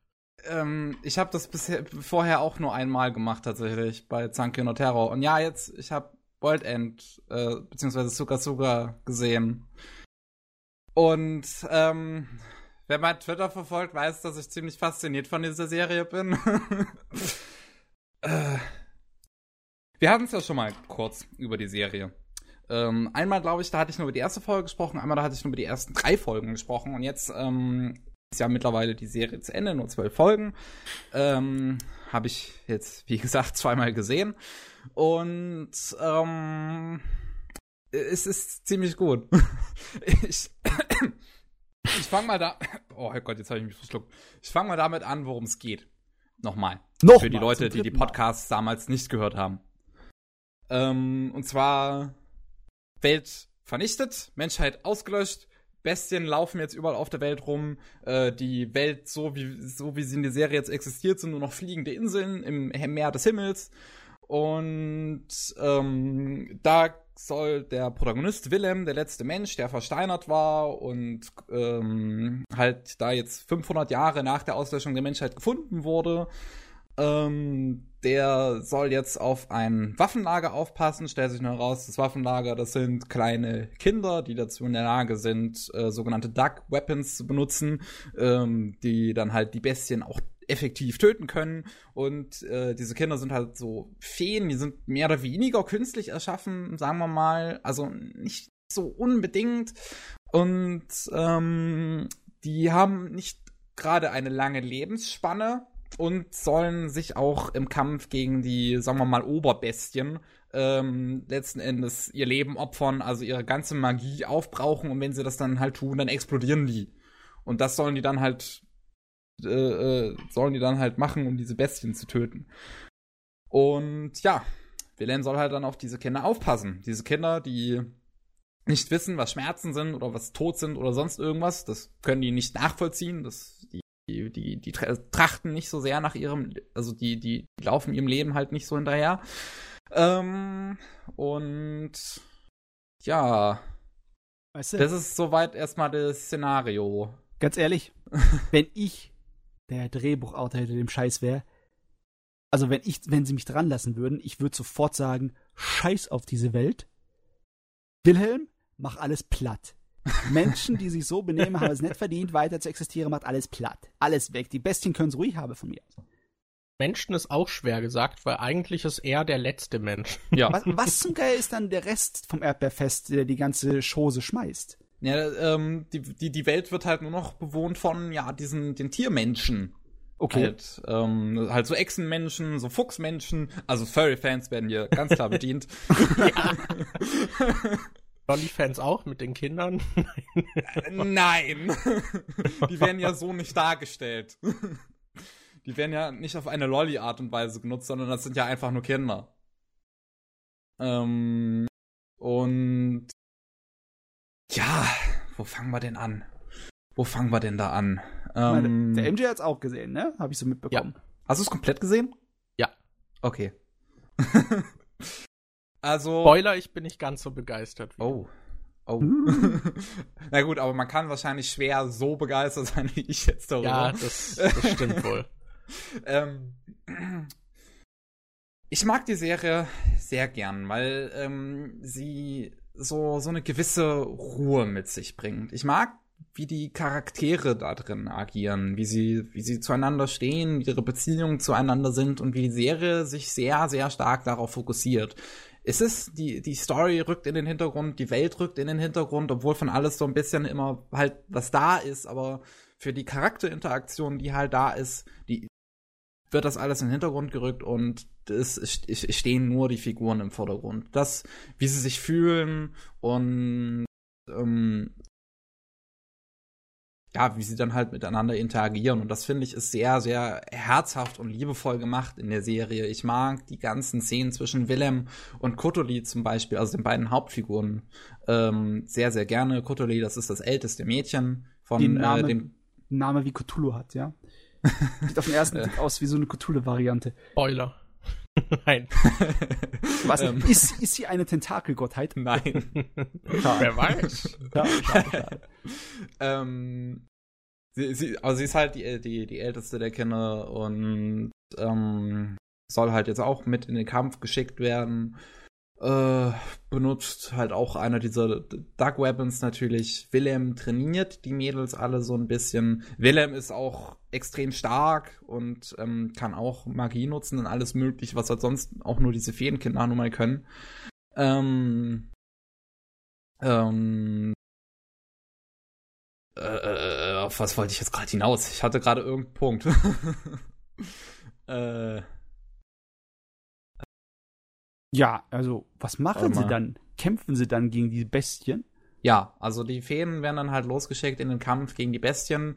Ähm, du hast halt dann diese ganzen Tier Tiermenschen, die da halt nun mal diese Welt bevölkern, die auch eine Armee hat, äh, die halt dann mit Schusswaffen versuchen, gegen die zu kämpfen, aber die richten halt meistens einfach gar nichts aus. Und dafür sind halt dann nun mal die Feenwesen da, dass sie halt die Bestien überhaupt irgendwie töten können. Und die, die Bestien, die scheinen jetzt halt auch schon so, die, die sind aufgetaucht mit dem Auslöschen der Menschheit halt. Die haben sich extrem schnell vermehrt und äh, besudeln halt so ziemlich jede Insel, die es da halt irgendwie gibt. Und deswegen ist der Kampf auch recht anstrengend und deswegen kämpfen die Feen wahrscheinlich schon über hunderte Jahre die ganze Zeit immer nur, immer wieder, immer nur ihr Leben lassend ähm, gegen die Bestien. Ist alles äh, so inhaltlich etwas deprimierend, wenn man so will. Ähm, aber so wie die Serie dann damit umgeht und wie es halt die Charaktere dann jeweils in die Szenen steckt, ist das Ganze dann aber doch irgendwie etwas ähm, positiver. Weil die versuchen dann halt damit, damit umzugehen und das sich klar zu werden. Also die wissen, dass diese Welt scheiße ist, dass sie am Untergehen ist, dass alles nur noch den Bach runtergeht und sie versuchen halt das Beste draus zu machen. Das ist so ein bisschen wie bei God Eater tatsächlich, muss ich gerade, fühle ich mich gerade daran erinnert. Weil bei God Eater ist es ja auch die ganze Zeit so, die Welt ist untergegangen, alles ist scheiße und die Menschen haben nur noch ein Motto. Egal was du machst, überlebe. Und so ein bisschen ist das hier eigentlich auch. Sie versuchen sich die ganze Zeit immer nur so was Positives, Positives zuzusprechen, obwohl sie halt wissen, dass die Welt am Arsch ist. Und ähm, das ist für mich dann halt irgendwie das, das Interessante, was die Serie halt gut macht. Das, diese, diese deprimierende Stimmung ist da, aber sie, die Charaktere versuchen es zu überbrücken. Und finde ich, das, das, das, da kenne ich nur wenige Anime, die das tatsächlich so irgendwie für mich geschafft haben. So immer so eine ganze Zeit eine deprimierende Stimmung zu haben, aber halt immer wieder es neu zu versuchen, es neu zu machen. Da müsste ich jetzt nur an Full Metal Alchemist und an Geno Asukara denken, die das beide gemacht, also die das beide in einem ähnlichen Ton gemacht haben. Ja, aber der, was Full Metal Alchemist geschafft hat, das ist nicht so einfach. Das erinnert mich immer so ein kleines bisschen an so Sachen wie Game of Thrones im Sinne von wegen, eigentlich geht's immer nur noch den Berg Achbuch runter, aber du bist noch nicht so sehr in die Depression verfallen, dass du nicht weitermachen kannst. Weil ja. immer noch die Hoffnung oder zumindest die Gedanken an einen Lichtblick noch existiert. ja, so, so, so ähnlich ist es halt hier auch irgendwie so ein bisschen. Also, Sie, sie, gehen jetzt nicht unbedingt davon aus, dass sie es halt bald geschafft haben, diese Bestien alle zu töten, weil sie wissen, da sind einfach unendlich, also gefühlt unendlich viele von. Aber würden sie halt es einfach, würden, würden sie halt wissen, dass sie keine Chance hätten, dann hätten sie wahrscheinlich in Kampf schon längst aufgehört. Und die, diese Stimmung wird dann halt auch so dementsprechend rübergebracht. Also das sind anscheinend deine zwei großen Sachen. Stimmung und äh, Charaktere. Ne? Ja, eigentlich ja. Das ist für mich der große Punkt, weswegen ich das sehr, sehr gerne mag. Weil ganz ehrlich, äh, ähm, ich höre nicht irgendwie davon, dass sich da, dass du jetzt eine Charakter, äh, dass eine, Storyentwickler, eine Handlungsentwicklung angesprochen hättest, die das irgendwie umwerft oder so, sondern es ist eigentlich nur die Kämpfe gegen die und ihr Schicksal wird wahrscheinlich schrecklich sein. Und mehr willst du nicht verraten, oder? Ja, also es hat gegen Ende noch mal einen ganz coolen äh, Twist ähm, muss ich mal sagen, den, der, auf der wird gut drauf hingearbeitet, der funktioniert so, wie er ist, ziemlich gut. Und ich finde es auch wirklich gut, wie die Charaktere dann auf diesen Twist, wenn sie das dann halt feststellen, was da, was quasi die Wahrheit ist, ähm, wie sie dann darauf reagieren. Das ist mh, eine recht bedrückende Szene. Und ähm, ja, aber da wären wir halt auch wieder bei dem Punkt Atmosphäre und Charaktere, ja. nicht wieder bei dem Punkt Story. Also das, also die, die Story ist halt nur so, so die ist halt nun mal im Hintergrund und äh, gibt den Charakteren quasi nur kleine Anreize. Aber die Charaktere an sich sind halt einfach nur mal das, was hier irgendwie irgendwas vorantreibt. Was ich aber finde, ist, dass von dieser Story und der Welt trotzdem so viel geteased wird, dass man gerne mehr drüber wüsste. Aber das kommt ja, halt nicht. So, so geht's mir dann äh, halt auch absolut. Also von der Welt, äh, ähm, das, das ist tatsächlich ein Punkt in meinem Video, was dann nachher halt noch online geht, was du jetzt natürlich noch nicht gesehen hast, MJ. Aber der Matze weiß das vielleicht noch, dass es ein Punkt, dass mein Video ist, dass aus dieser Welt halt nun mal viel verraten wird, aber nicht alles. Und ähm, man, man halt nicht zu 100% weiß, was der jetzt nun mal Sache ist. Ich meine, wie jetzt zum Beispiel die Menschheit untergegangen ist und das alles Mögliche, das wird ja auch nicht detailliert irgendwie mal erklärt, sondern du weißt halt ungefähr die Story dahinter, aber du weißt nicht, wie es vonstatten gegangen ist. Ja, man hat so Und- das Gefühl, dass sie erst so an der Spitze des Eisbergs so ein bisschen rumgestochert haben. Ja, äh, ja, das denke ich auch. Äh, die Serie basiert soweit auch, muss man mal sagen, halt natürlich auf, fe- auf einer fertigen Light Novel-Reihe. Das war auch, weswegen ich, äh, als die Serie gestartet ist, gewisse Hoffnungen dran hatte. Jetzt keine so hohen Erwartungen, wie ich, wie, wie ich jetzt letzten Endes raus, rausgegangen bin. Das ist, ähm, äh, das hatte ich nicht. Ähm, aber die Light Novel-Reihe, auf der es basiert, ist soweit erstmal abgeschlossen. Hm. Aber es gibt halt noch eine Fortsetzung zu dieser Light Novel-Reihe ah, äh, halt okay. eine neue Reihe. Und ähm, ist aktuell noch am Laufen und ich hoffe, dass die zumindest eine englische Übersetzung bekommt. Ich glaube, der Anime wird jetzt nicht so erfolgreich sein oder auch irgendwie bei der Light Novel-Reihe einen großen Boom auslösen, ähm, dass da jetzt die Verkaufszahlen irgendwie hochgehen und es irgendeinen großen Grund gibt, eine zweite Staffel zu produzieren, die halt dann diese neue Light Novel-Reihe Sukamoka heißt die. Also, oder der volle Titel Do you have what the end? May I meet you once again? Oh Der Mann, Titel, ey. Titelmord. Allein deswegen gehört ihm eigentlich auf die Finger gebatscht. nee, die Frage ist nur, zwei Fragen stellen sich mir auf. Wie ist das abgeschlossen? Also hast du nachrecherchiert, wie es in der Romanfassung abgeschlossen wurde, im Vergleich zu dem, wie es in der Anime-Fassung abgeschlossen wurde? Du musst ja nicht das Ende verraten, nur ist es abschließend oder ist es offener gehalten? es ist auf dieselbe Art und Weise abgeschlossen. Ah, Also okay. die Story an sich, die ist zu Ende, aber halt nicht die Welt. Ah, okay, alles klar. Also man merkt halt schon, das Ding hat einiges an Lore und man bekommt in diesen zwölf Folgen halt schon ein gutes Stück mit, aber halt noch lange nicht alles. Ich weiß nicht, wie viel mehr das Buch jetzt da eventuell noch erzählt, also die Light Novel-Reihe, aber ähm, in der Fortsetzung würde, würde man dann wahrscheinlich sowieso mehr erfahren. Hm. In Tsukamoka. Und ja, die würde ich tatsächlich auch sehr gerne mal lesen, weil die, die, die, die schließt halt dann quasi an äh, Suka Suka an, weil du hast, da geht's dann halt um einen anderen Charakter, der in Suka Suka schon vorkam, um das kleine Mädchen Tiat, die mit den Ah. grünen Haaren. Ähm, die, die steht dann quasi im Fokus von ähm, Sukamoka. Und ja. Joa.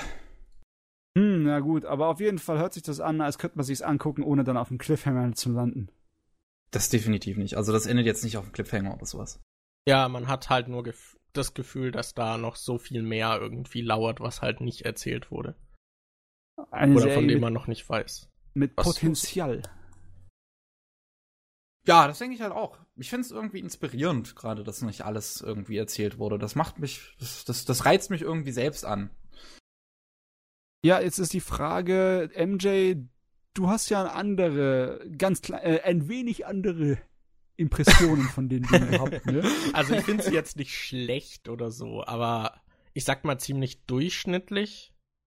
Also den Einstieg, der hat mich noch mehr gepackt.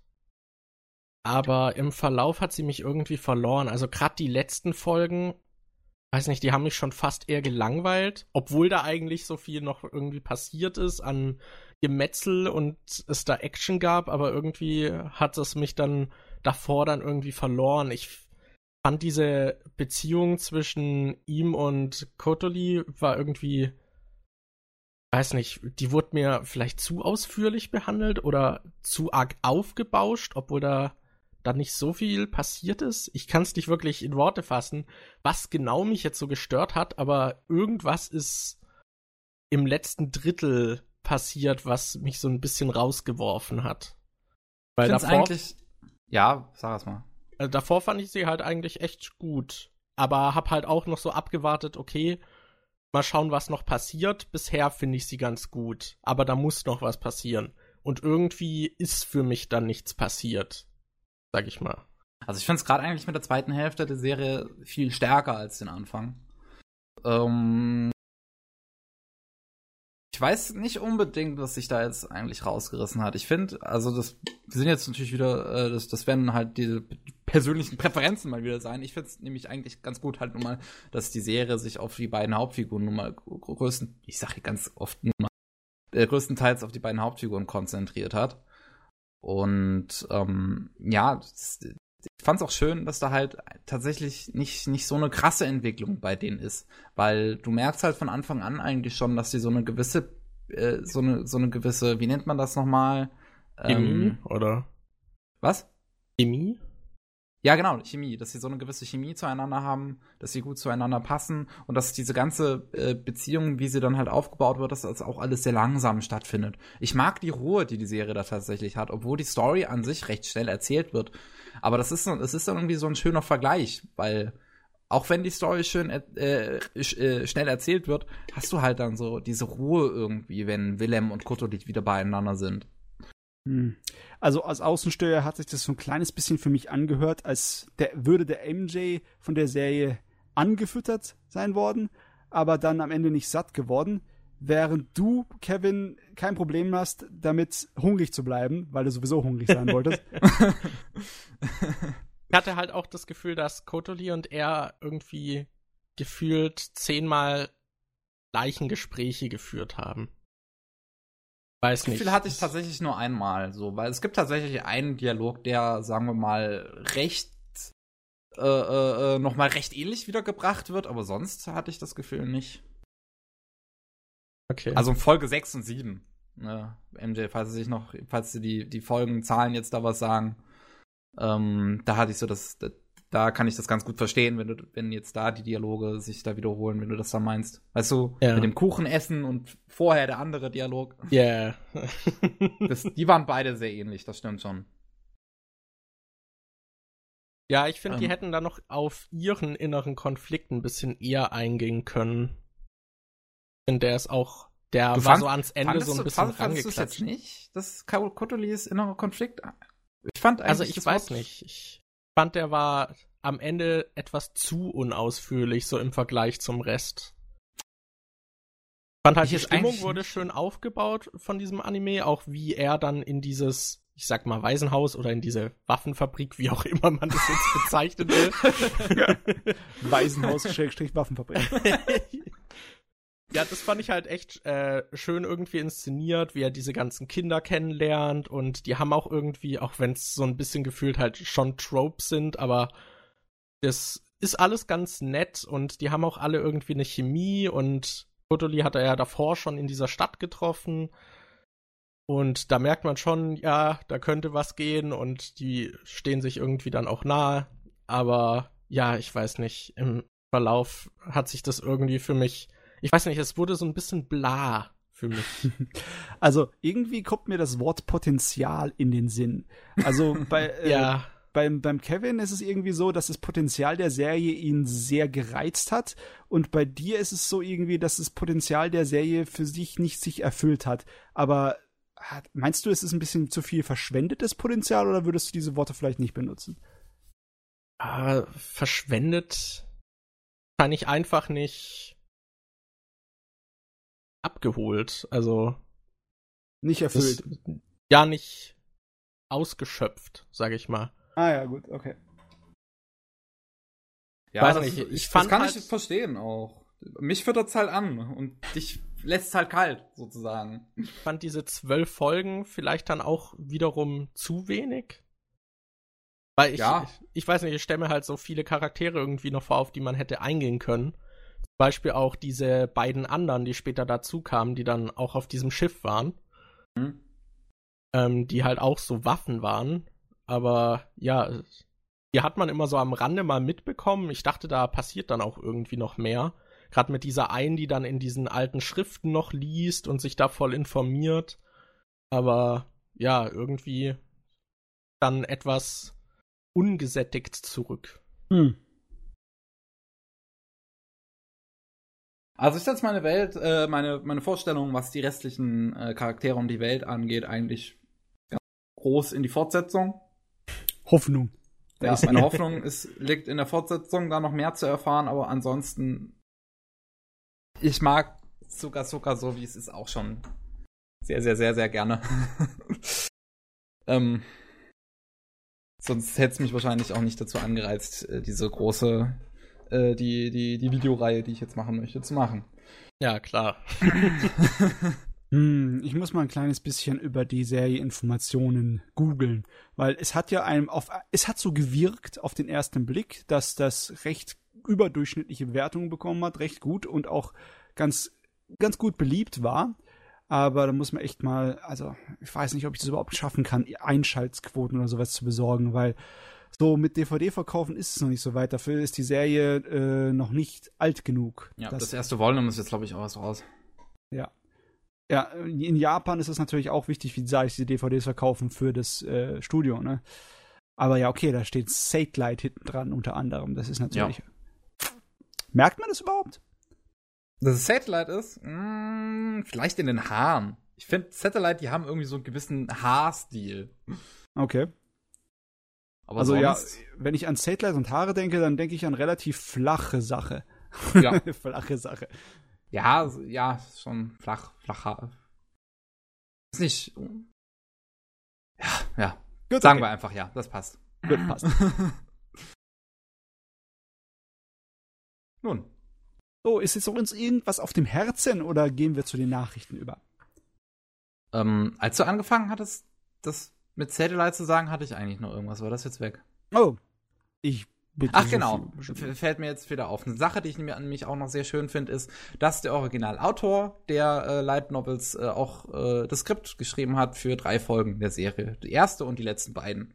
Okay. Hat sich da also mit eingeschmuggelt. Das Ganze. Also die schwächsten Folgen der Serie. Nein. Oh. Junge, Junge.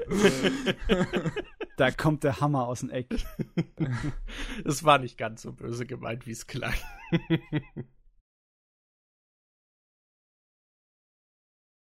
Ja, nee, jetzt habe ich nichts mehr. So, da haben wir uns ausgekotzt. Jetzt ist alles leer. War jetzt ein kleines bisschen vulgär, aber äh, passt schon. Der Podcast geht lang. Wobei, was ich auch noch schön finde, ist, dass sie für Elk, ein kleines Mädchen, was dann später eine wichtige Rolle spielt, tatsächlich eine sehr, sehr, sehr junge äh, Synchronsprecherin genommen haben. Ich, bei manchen Artikeln habe ich gelesen, dass es wohl die bisher jüngste im japanischen Einsatz sein soll. Würde ich mich jetzt zumindest erstmal nicht drauf festlegen würde. 42. Aber sie ist auf, ist es auf jeden Fall wahrscheinlich ein Kindergartenkind. Ah, was ja. sie dann genutzt haben für die, für das kleine Mädchen. Was ich cool finde, das hat man in japanischen äh, Synchronwerken tatsächlich nicht so häufig. Sie brauchen Kinder sie. nehmen. da, das stimmt. es gibt halt wirklich meist nur für die richtig kleinen Kinder dann, die halt auch wirklich richtig kindlich wirken sollen, äh, Kindersprecher, wie zum Beispiel in Barakamon oder in Sweetness and Lightning oder in Usagi Drop. Wisst ihr, wie da die rechtliche Lage in Japan ist? Was Kindersprecher angeht? Das wird wahrscheinlich ähnlich sein wie mit sonstigen Kindertalenten. Ich glaube, so nennt man das doch es gibt ja genug äh, Kids auf der ganzen Welt in verschiedensten Ländern, die irgendwie im Fernsehen auftreten, in Werbung und etc. für Miau. Und ähm, ich denke, das wird nicht viel anders da sein, weil hier Japan, wie wir alle auch, also was heißt wir alle, wie viele andere auch industrielle moderner Staat ist, ne? Ich meine, es, es gibt ein Problem in der sozialen Gesellschaft von Japan, die Kyoikumama oder übersetzt die, die Erziehungsmutti die extrem stark hinter der Erziehung ihres Kindes her ist. Das kann so weit gehen, dass die dann unbedingt wollen, dass ihr Kind auf einen Schickimicki-Kindergarten geht, der sehr viel kostet und privat ist. Und dann, das sind die Sorte von Kindergärten, die Aufnahmeprüfungen haben. Und dann wird das Kind zu Hause im Alter von drei Jahren von einem äh, Lehrer unterrichtet, damit es die Aufnahmeprüfung in den Kindergarten okay. schafft. Das Krass. ist dann das absolut übertriebenste kranke Maß. Ne? Das ist dann auch genauso schlimm wie Leute, die ihr Kind dann äh, mit vier Jahren trimmen auf Piano oder auf oder sonst irgendwas. Ne? aber es ist nicht so, dass es ein riesengroßer Trend wäre. Ich kann mir aber vorstellen, dass es ähnliche Probleme gibt wie in allen anderen Ländern auch, wenn du einen Kinderstar hast und die Eltern hinterher sind und wollen halt, dass ihr Kind groß rauskommt. Ja. Ja. Ja. ich sag mal, gerade in Japan ist ja eher dieses Idoltum ja, sag mal, eher präsent. Und in anderen Ländern sind Synchronsprecher ja noch eher so hinter den Kulissen. Mm, ja, da ist es nicht so eine große Sache. Ich habe halt gehört, dass zum Beispiel in den USA es wohl sehr problematisch ist, überhaupt dann Kindersprecher zu bekommen. Aber wenn man sich jetzt irgendwie im Fernsehen das anschaut, da gibt's ja schon öfter dann Kinderstars. Ja, also Kinderstars wird es wahrscheinlich geben, in genug, aber ich glaube nicht, dass viele von denen gute Sprecher sind. Die sehen, das sind dann halt, die können halt dann gut Schauspielern rumspringen und für eine Werbung gut Kinderdarsteller sein. Ne? Aber wer weiß, wie gut sie dann fürs Synchronsprechertum sind. Ja. Wobei man jetzt von einer Kinderrolle wahrscheinlich auch nicht die krassesten Dialoge erwarten sollte. Aber Das ist klar. Ich meine, wenn ich an unseren äh, Synchro-Podcast denke mit dem Timo und äh, dem Daniel, da haben wir auch zum Beispiel über Kindersprecher geredet und über Jom und Gant. Und ähm, der Protagonist von Jom und Gant ist ja nun mal zwölf Jahre alt ungefähr, wo sie auch ein Kind im Vorsprechen hatten. Und dann letzten Endes gemerkt haben, vielleicht ist das keine so gute Idee, wenn wir das ein Kind sprechen lassen.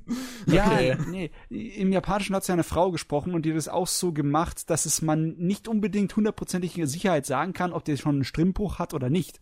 Hört sich eher nach Nicht-Stimmbruch an, aber er, die hat so eine äh, tiefe Tonlage noch mit reingelegt da. Ja, also ist wahrscheinlich besser, wenn man das einem Profi irgendwie äh, rumbasteln lässt. Ich habe halt auch gehört, dass es gerade in den USA problematisch wäre, da diese Synchronaufnahmen meistens halt einen Tag irgendwie stattfinden.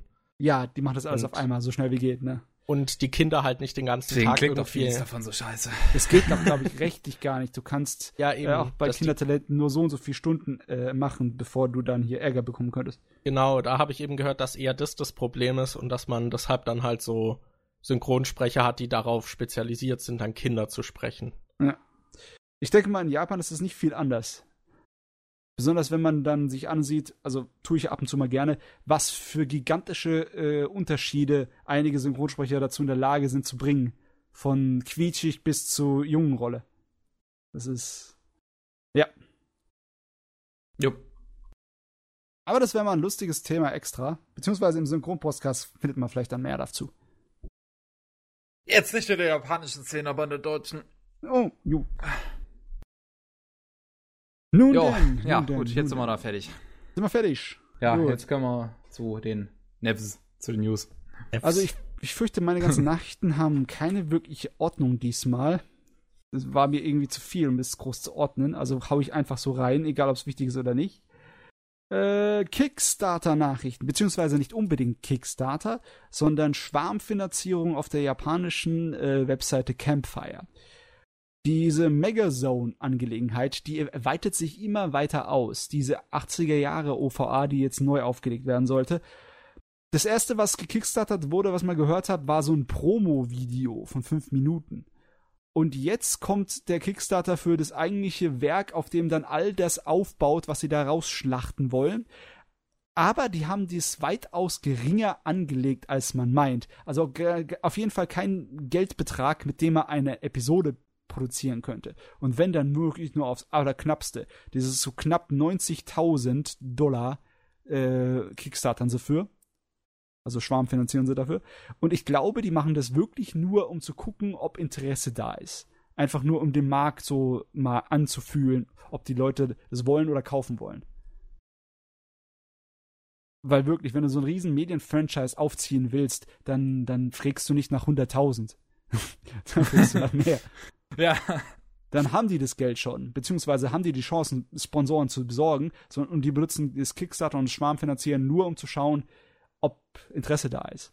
Ich weiß nicht, es ist ja schon öfters mal passiert. Wie steht denn ihr dazu, wenn einfach nur so eine Schwarmfinanzierung der Interesse halber so als Barometer benutzt wird? Findet ihr das scheiße oder findet ihr das geht? Das ist in Ordnung. Oh, es kommt immer darauf an. Ich meine, bei so Sachen wie jetzt zum Beispiel, ähm, Scheiße, wie ist die Spielerei nochmal? Die Sony dann letzten Endes gepublished hat, aber zuerst hier, also publishen möchte, aber zuerst einen Kickstarter wollte. Oh, da, da, Ähm, da weiß ich jetzt nicht, was du meinst. Äh, Shishi, es fängt, es fängt mit SH an hier. Sh- Shenmue. Shenmue, ah, okay. Ja, aber das bei war doch Shenmue was 3. anderes. Die haben Shenmue 3 da wirklich Beispiel eine ein groß, Scheißaktion. die hat doch ein riesengroßes äh, Ziel gehabt, so monetärmäßig vom, vom Geld. Ja, und dann steht letzten Endes auch noch ein Publisher dahinter wie Sony, der dann auch nochmal noch mehr Geld reinsteckt. Ja, wuhu, wozu war das Kickstarter notwendig? Äh, es ist ja nicht so, dass das Kickstarter unnötig gewesen wäre in dem Falle. Ist ja auch nicht so, dass die Leute, die das unterstützen, nichts dafür bekommen. Es, das Geld geht Ja, also dann das, bekommt das Spiel früher, falls es denn mal irgendwann rausbekommen sollte. im Endeffekt alles, was hier mit so einer Schwarmfinanzierung ist, ist eine Spendenaktion und du ähm, willst die Leute unterstützen. Ist ja nicht so, dass es nur Vorbestellmodus ist. Ja. Sony wollte wahrscheinlich einfach sehen, wie viel Interesse da besteht und hat dann, je nachdem, abhängig davon gesagt, ja, okay, publishen wir.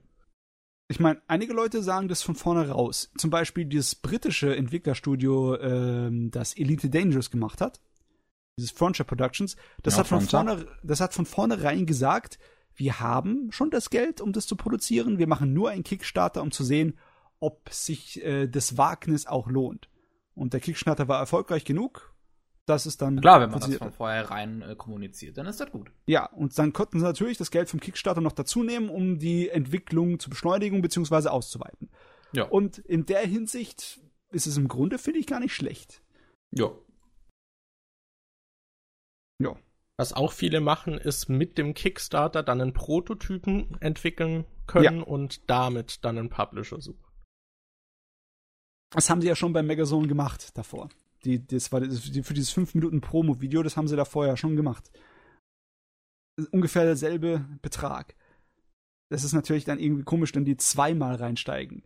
Das wirkt seltsam, ne? Im Sinne von wegen, beim ersten hätte man noch sagen können, ja, ihr wollt schauen, ob das Interesse da ist, und dann hattet ihr was produ äh, produziert, mit dem ihr dann Produzenten und Geldgeber anlocken könnt.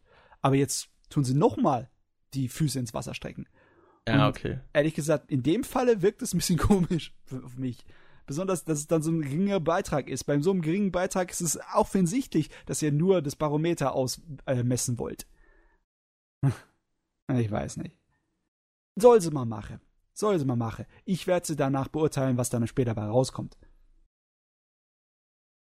Gut, dann machen wir weiter. Trigger, Studio Trigger geht voll ab hier. Er hat Ja. drei neue Titel äh, angekündigt. Angekündigt. Ja, Geht und los. alle so ziemlich Co-Produktionen und Kollaborationen. Ja. Und zwar diese eine heißt Darling in the Frankics X. Ich weiß nicht, wie man es genau besprechen Franks. Franks, einfach so. Das macht mit A1 Pictures, ne? Yes. Und äh, vom Titel her denke ich mir auch, das ist wahrscheinlich weniger Action, und sondern mehr irgendwas äh, Slice of Life, Slice of Life mäßiges.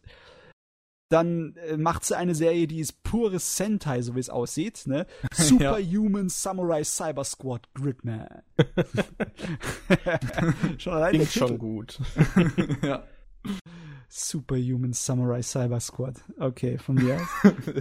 das ist, ja, das ist wirklich schön. Und das äh, macht die in Kooperation mit den Ultraman-Produzenten und Machern. Ja, das offensichtlich, das wird Toxatsu.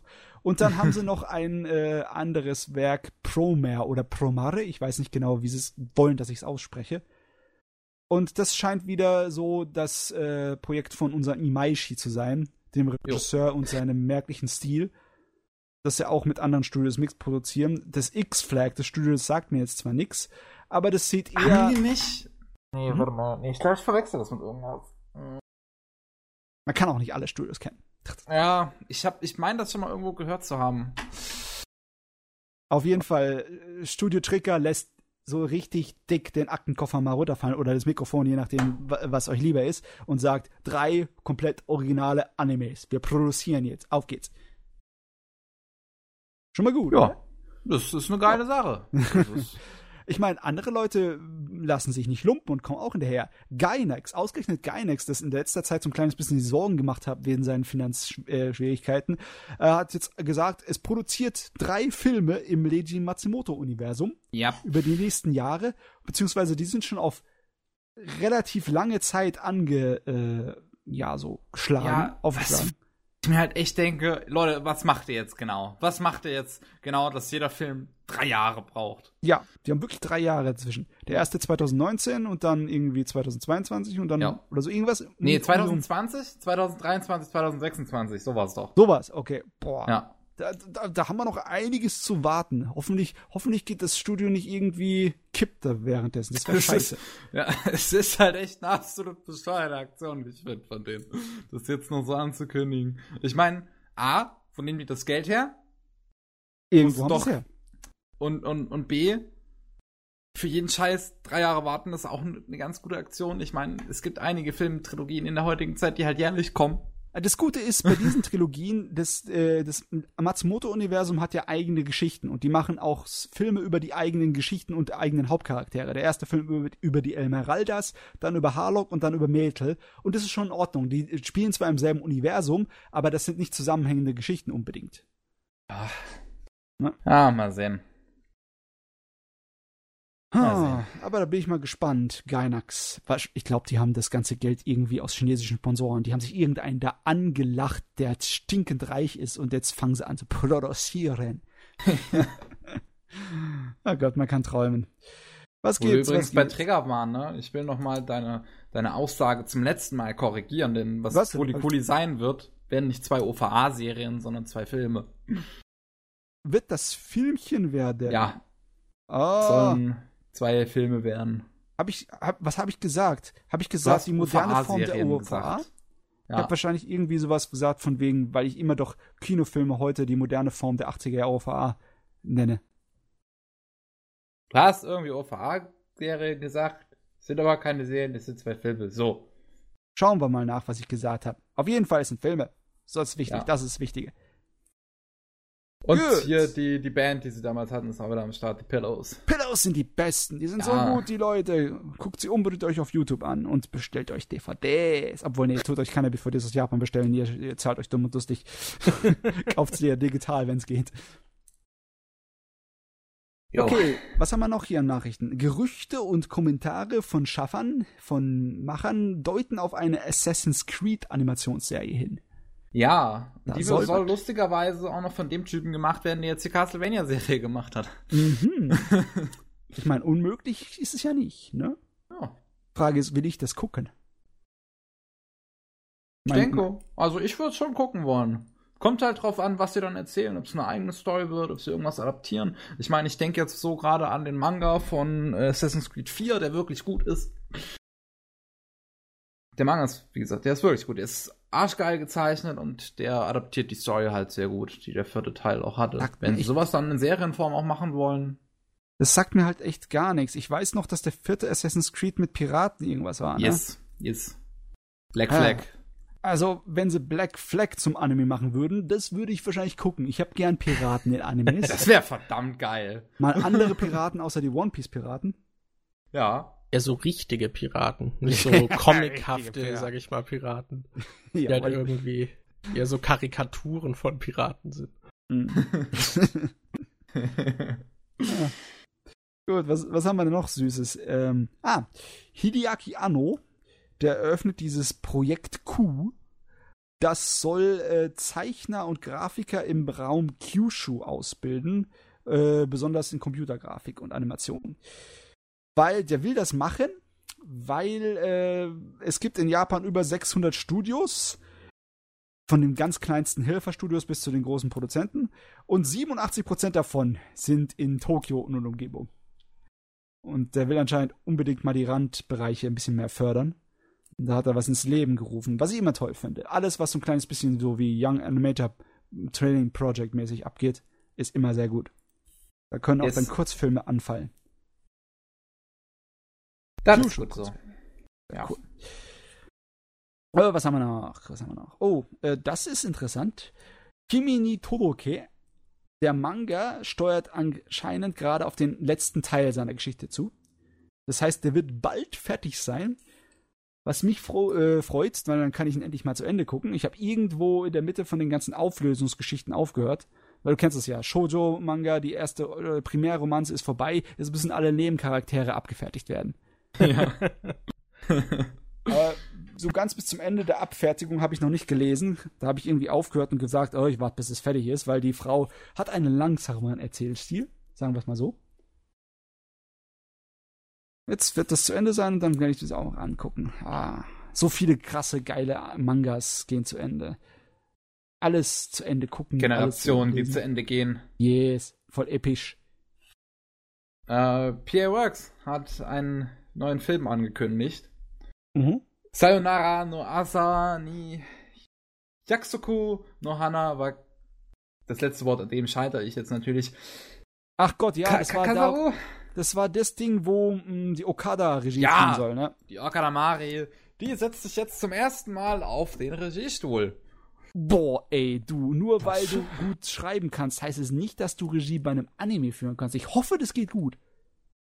Ich hoffe es auch. Ich, äh, und ich hoffe, das gibt noch einen Grund mehr, dass man ihre Autobiografie übersetzt. ich würde die halt sehr gern lesen. ähm, aber ja, ist schon cool, dass sie sich jetzt mal auf den Regiestuhl setzt. Ist halt nur die Frage, was Nagai Tatsuyuki dann macht. Wenn Okadamari letzten Endes auch äh, die Regie übernimmt. Gut, ich weiß nicht, wollte ich jetzt böse sein? Der Zyniker mir denkt sich gleich, die, äh, die sitzt zwar auf dem Regiestuhl, aber die Arbeit macht jemand anders. die gibt nur die Anweisungen. Naja, Ja, ich weiß nicht. mal sehen, was sich da tut. Finde ich auf jeden Fall auch cool, dass das äh, Pillbox dieses Projekt zum Starten bringt. Also ich habe noch eine Handvoll Nachrichten, aber leider Gottes ist da auch eine schlechtere dabei. Und zwar, dass das Animationsstudio Artland seine Pforten schließt. Die sind leider insolvent. Die Yes. haben zu viel Schulden gemacht. Und das Ding war über die Jahre ein großer Faktor. Der hat viele Serien wurden unter dem seinen Banner produziert, wie zum Beispiel Legend of the Galactic Heroes. Genau. Dicke, fette Serie, über Mushishi. fast, fast zehn Jahre lang OVAs rausgebracht, regelmäßig. Und, und Makros wurde auch von ihm mitproduziert. Ja, die erste Serie wurde doch, glaube ich, auch nur von Erdland, glaube ich, gemacht, oder? Das war auch ein größeres äh, Produktionskomitee, äh, Big West oder irgendwas hieß das. Also beim ersten Makros waren mehr Leute noch drin. ja. Aber ja, das, Mushishi, wie ich eben schon sagte. das ist echt schade. Jetzt ist Artland weg. Ja.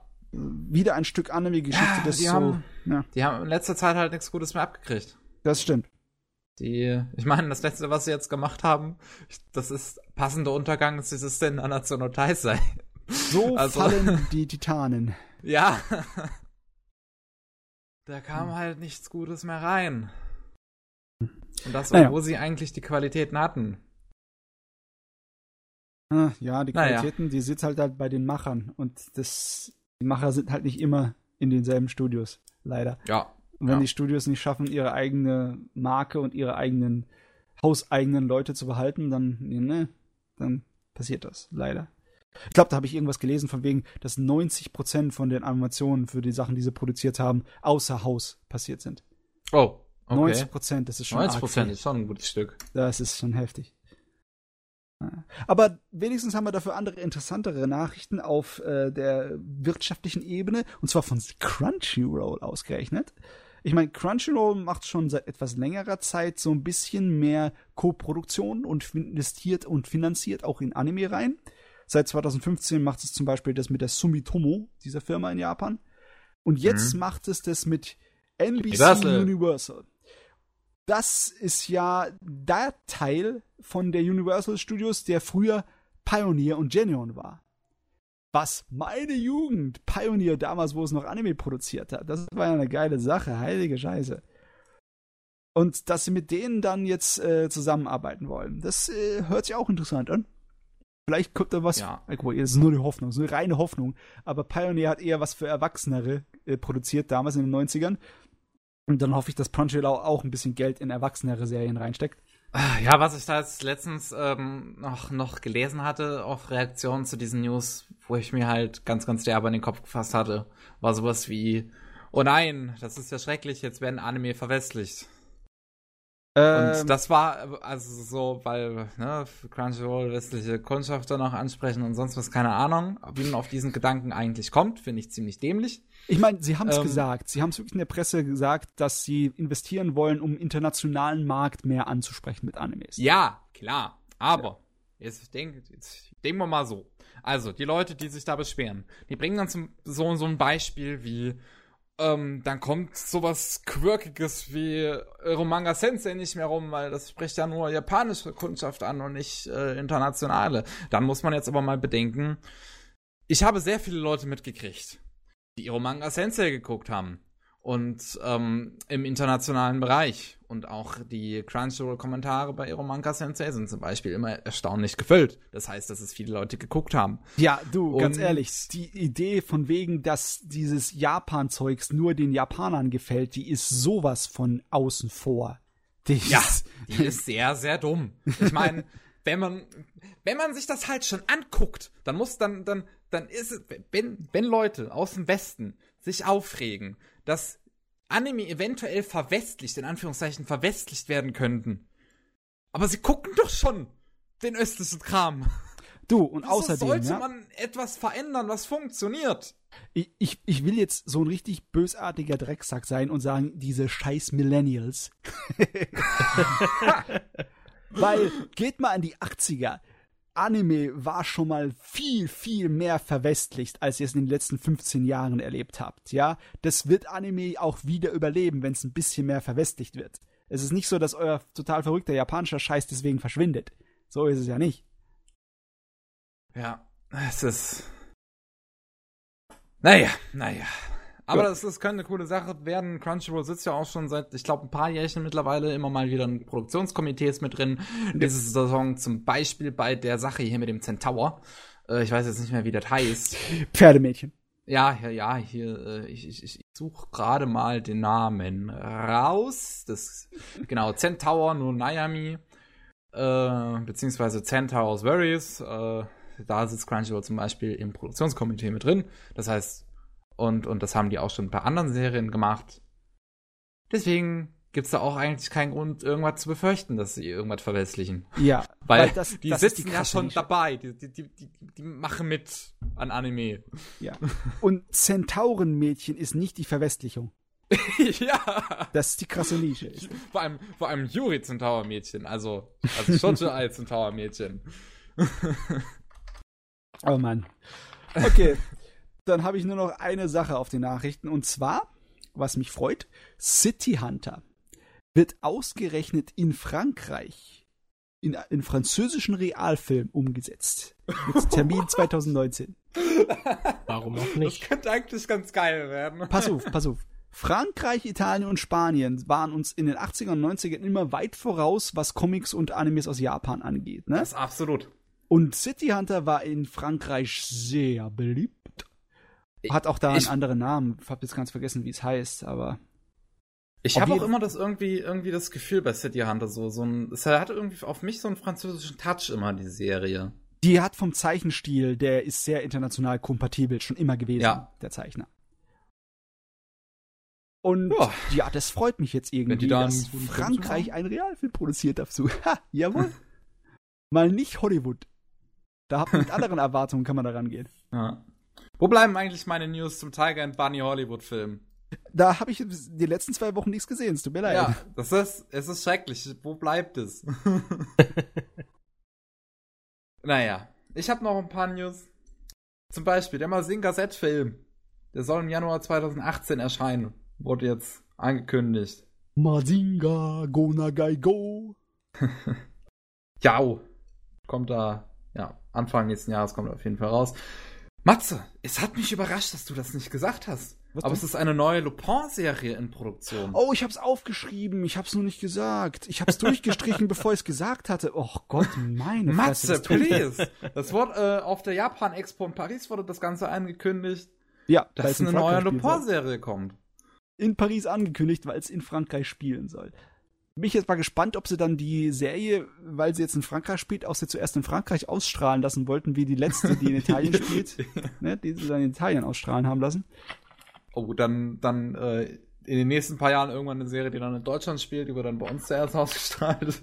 Ich weiß nicht. Es kommt drauf an. Ich glaube nicht, dass die Geschmäcker von Le Pen in Richtung Deutschland gehen, groß. Ja, Obwohl, wir haben auch nicht. Schlösser. Schlösser sind immer gut für Le Pen-Serie. Ja. Einige Schlösser hier.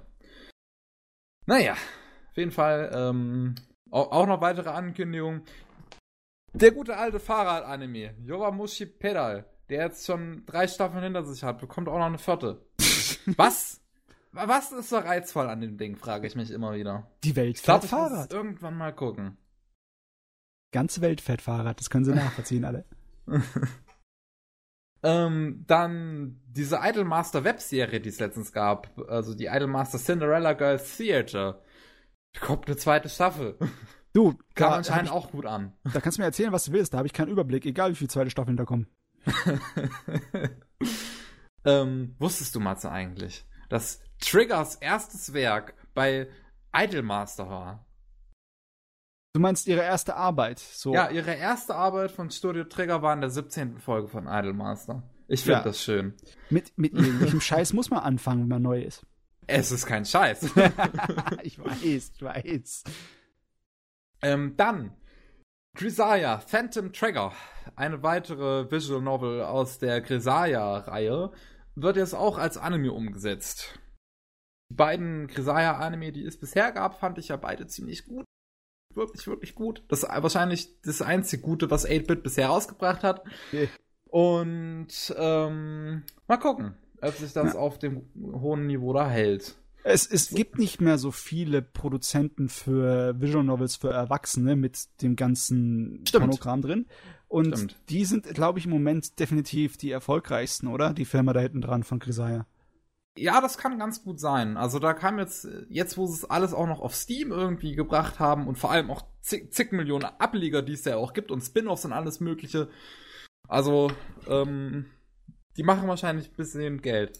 Die scheinen einer der erfolgreichsten zu sein. Ja. Drücken wir es mal so aus. So, dann Ruby, also RWY. Ähm, gibt's jetzt Kein auch mit Ja- Anime, was hat der hier verloren? gibt's jetzt auch mit japanischem Ton auf Crunchyroll. Die ersten Oh. drei Staffeln gibt's jetzt auf Japanisch. Jetzt kannst du nicht mehr meckern, MJ. Ja, jetzt ist es Anime. Und dann letzte News, die ich noch habe. Äh, KSM Anime hat Token Ranbu Hanamaru äh, lizenziert. Das ist nicht die Token Ranbu Serie, die aktuell von Ufotable läuft, sondern das ist die, die in der letzten oder vorletzten Season, ich weiß es nicht mehr genau, von Doga Kobo kam. Aber im Endeffekt geht's doch immer um dasselbe, oder? Um Wahrscheinlich. Schwerter, die sich in Bishonen verwandeln und umgekehrt. Ja. Na gut. Das, ja, das hat jetzt auf jeden Fall sich KSM noch geschnappt. Wird wahrscheinlich auch nicht mehr so lange dauern, bis sich das Ufotable-Ding geschnappt wird. ah, wei. Ja. Das war's. Mehr habe ich jetzt auch nicht. Boah, das war, das, also nachrichtentechnisch waren das schon zwei Wochen, die was von sich gegeben haben. Ja, die haben, die haben was zu bieten. Wir könnten jetzt noch so ein bisschen außerhalb kurz des Anime springen, noch zwei Spielsachen. Äh, Spielsachen klingt. Ähm, Ach komm, komisch. Kevin, wir müssen Zwei- keine, zwei- wir müssen Doch, keine zwei Zeit japanische Spielnews können wir ja erwähnen. Und zwar zum einen, dass Nino Kuni 2 auf nächstes Jahr verschoben wurde. Das sollte ja dieses Jahr rauskommen, aber Nino Kuni 2 im Januar nächsten Jahres soll es dann rauskommen. Und Kingdom Hearts 3 hat auch einen neuen, hat eine neue Welt bekommen. Also, eine neue Welt wurde jetzt angekündigt mit Toy Story, Story. und es soll 2018 wohl endlich erscheinen. Auch wenn Ja. ich da selber irgendwie immer noch nicht so ganz dran glaube. Du, MJ, kannst du noch mal dein, das ist aber kein Anime springen, das fand ich so toll. Soll ich das jetzt nochmal reinszenieren? Ja, nein, nein, es muss doch. Doch, du musst jetzt. Los. Muss jetzt, okay. Ja. Ja gut, die Videospiele waren ja auch keine Anime. Was haben die hier überhaupt verloren? Besonders Gut. Toy Story, was soll denn das hier? Ja. Disney. Geschichten. Toy Story war in Japan erfolgreich. Also. Du, alles von Disney und Pixar ist in Japan erfolgreich. Das verkauft regelmäßig sich merklich besser als heimische Anime-Produktion. Findet Ruby eigentlich irgendeinen Anklang in Japan? ja, im Großen. Sonst hätte es ja. Ja. keine japanische Synchro bekommen. Die Hätte Japaner ja sein können, dass sie es dadurch probieren wollten oder so. Nein, nein, das Wort äh, gemacht tatsächlich, weil die Japaner draufstehen. Okay. Ja, gut. Gut. Da haben wir's. Fertig erledigt. Podcast. Das war der 83. Anime Slam Podcast. Kleine Sache, die wir vielleicht noch an, all- an die Hörer auf Soundcloud mitgeben können. Soundcloud macht bald dicht. Das heißt, wir werden bald wechseln müssen. Und ihr, wenn ihr eure Podcasts immer auf Soundcloud hört, wahrscheinlich auch. Machen die jetzt sicher dicht? Ich Ja. dachte, das wäre nur mal wieder im Argen. Nee, die machen dicht. Das wird wahrscheinlich noch eine Weile dauern, bis es die Leute wirklich direkt betrifft. Das ist wahrscheinlich noch ein Jahr hin, aber schon mal vorgesagt, ne, zur Vorsorge. Ah, es soll wahrscheinlich, es soll wohl recht bald passieren, tatsächlich. Also, Äh. Na gut. deswegen Vorwarnung an alle, ne? Gut. Dann war das jetzt der 83. Anime Slam Podcast. Dabei war Matze, Auf Wiederhören. MJ Liebet wohl. und ich das sage. Bye bye.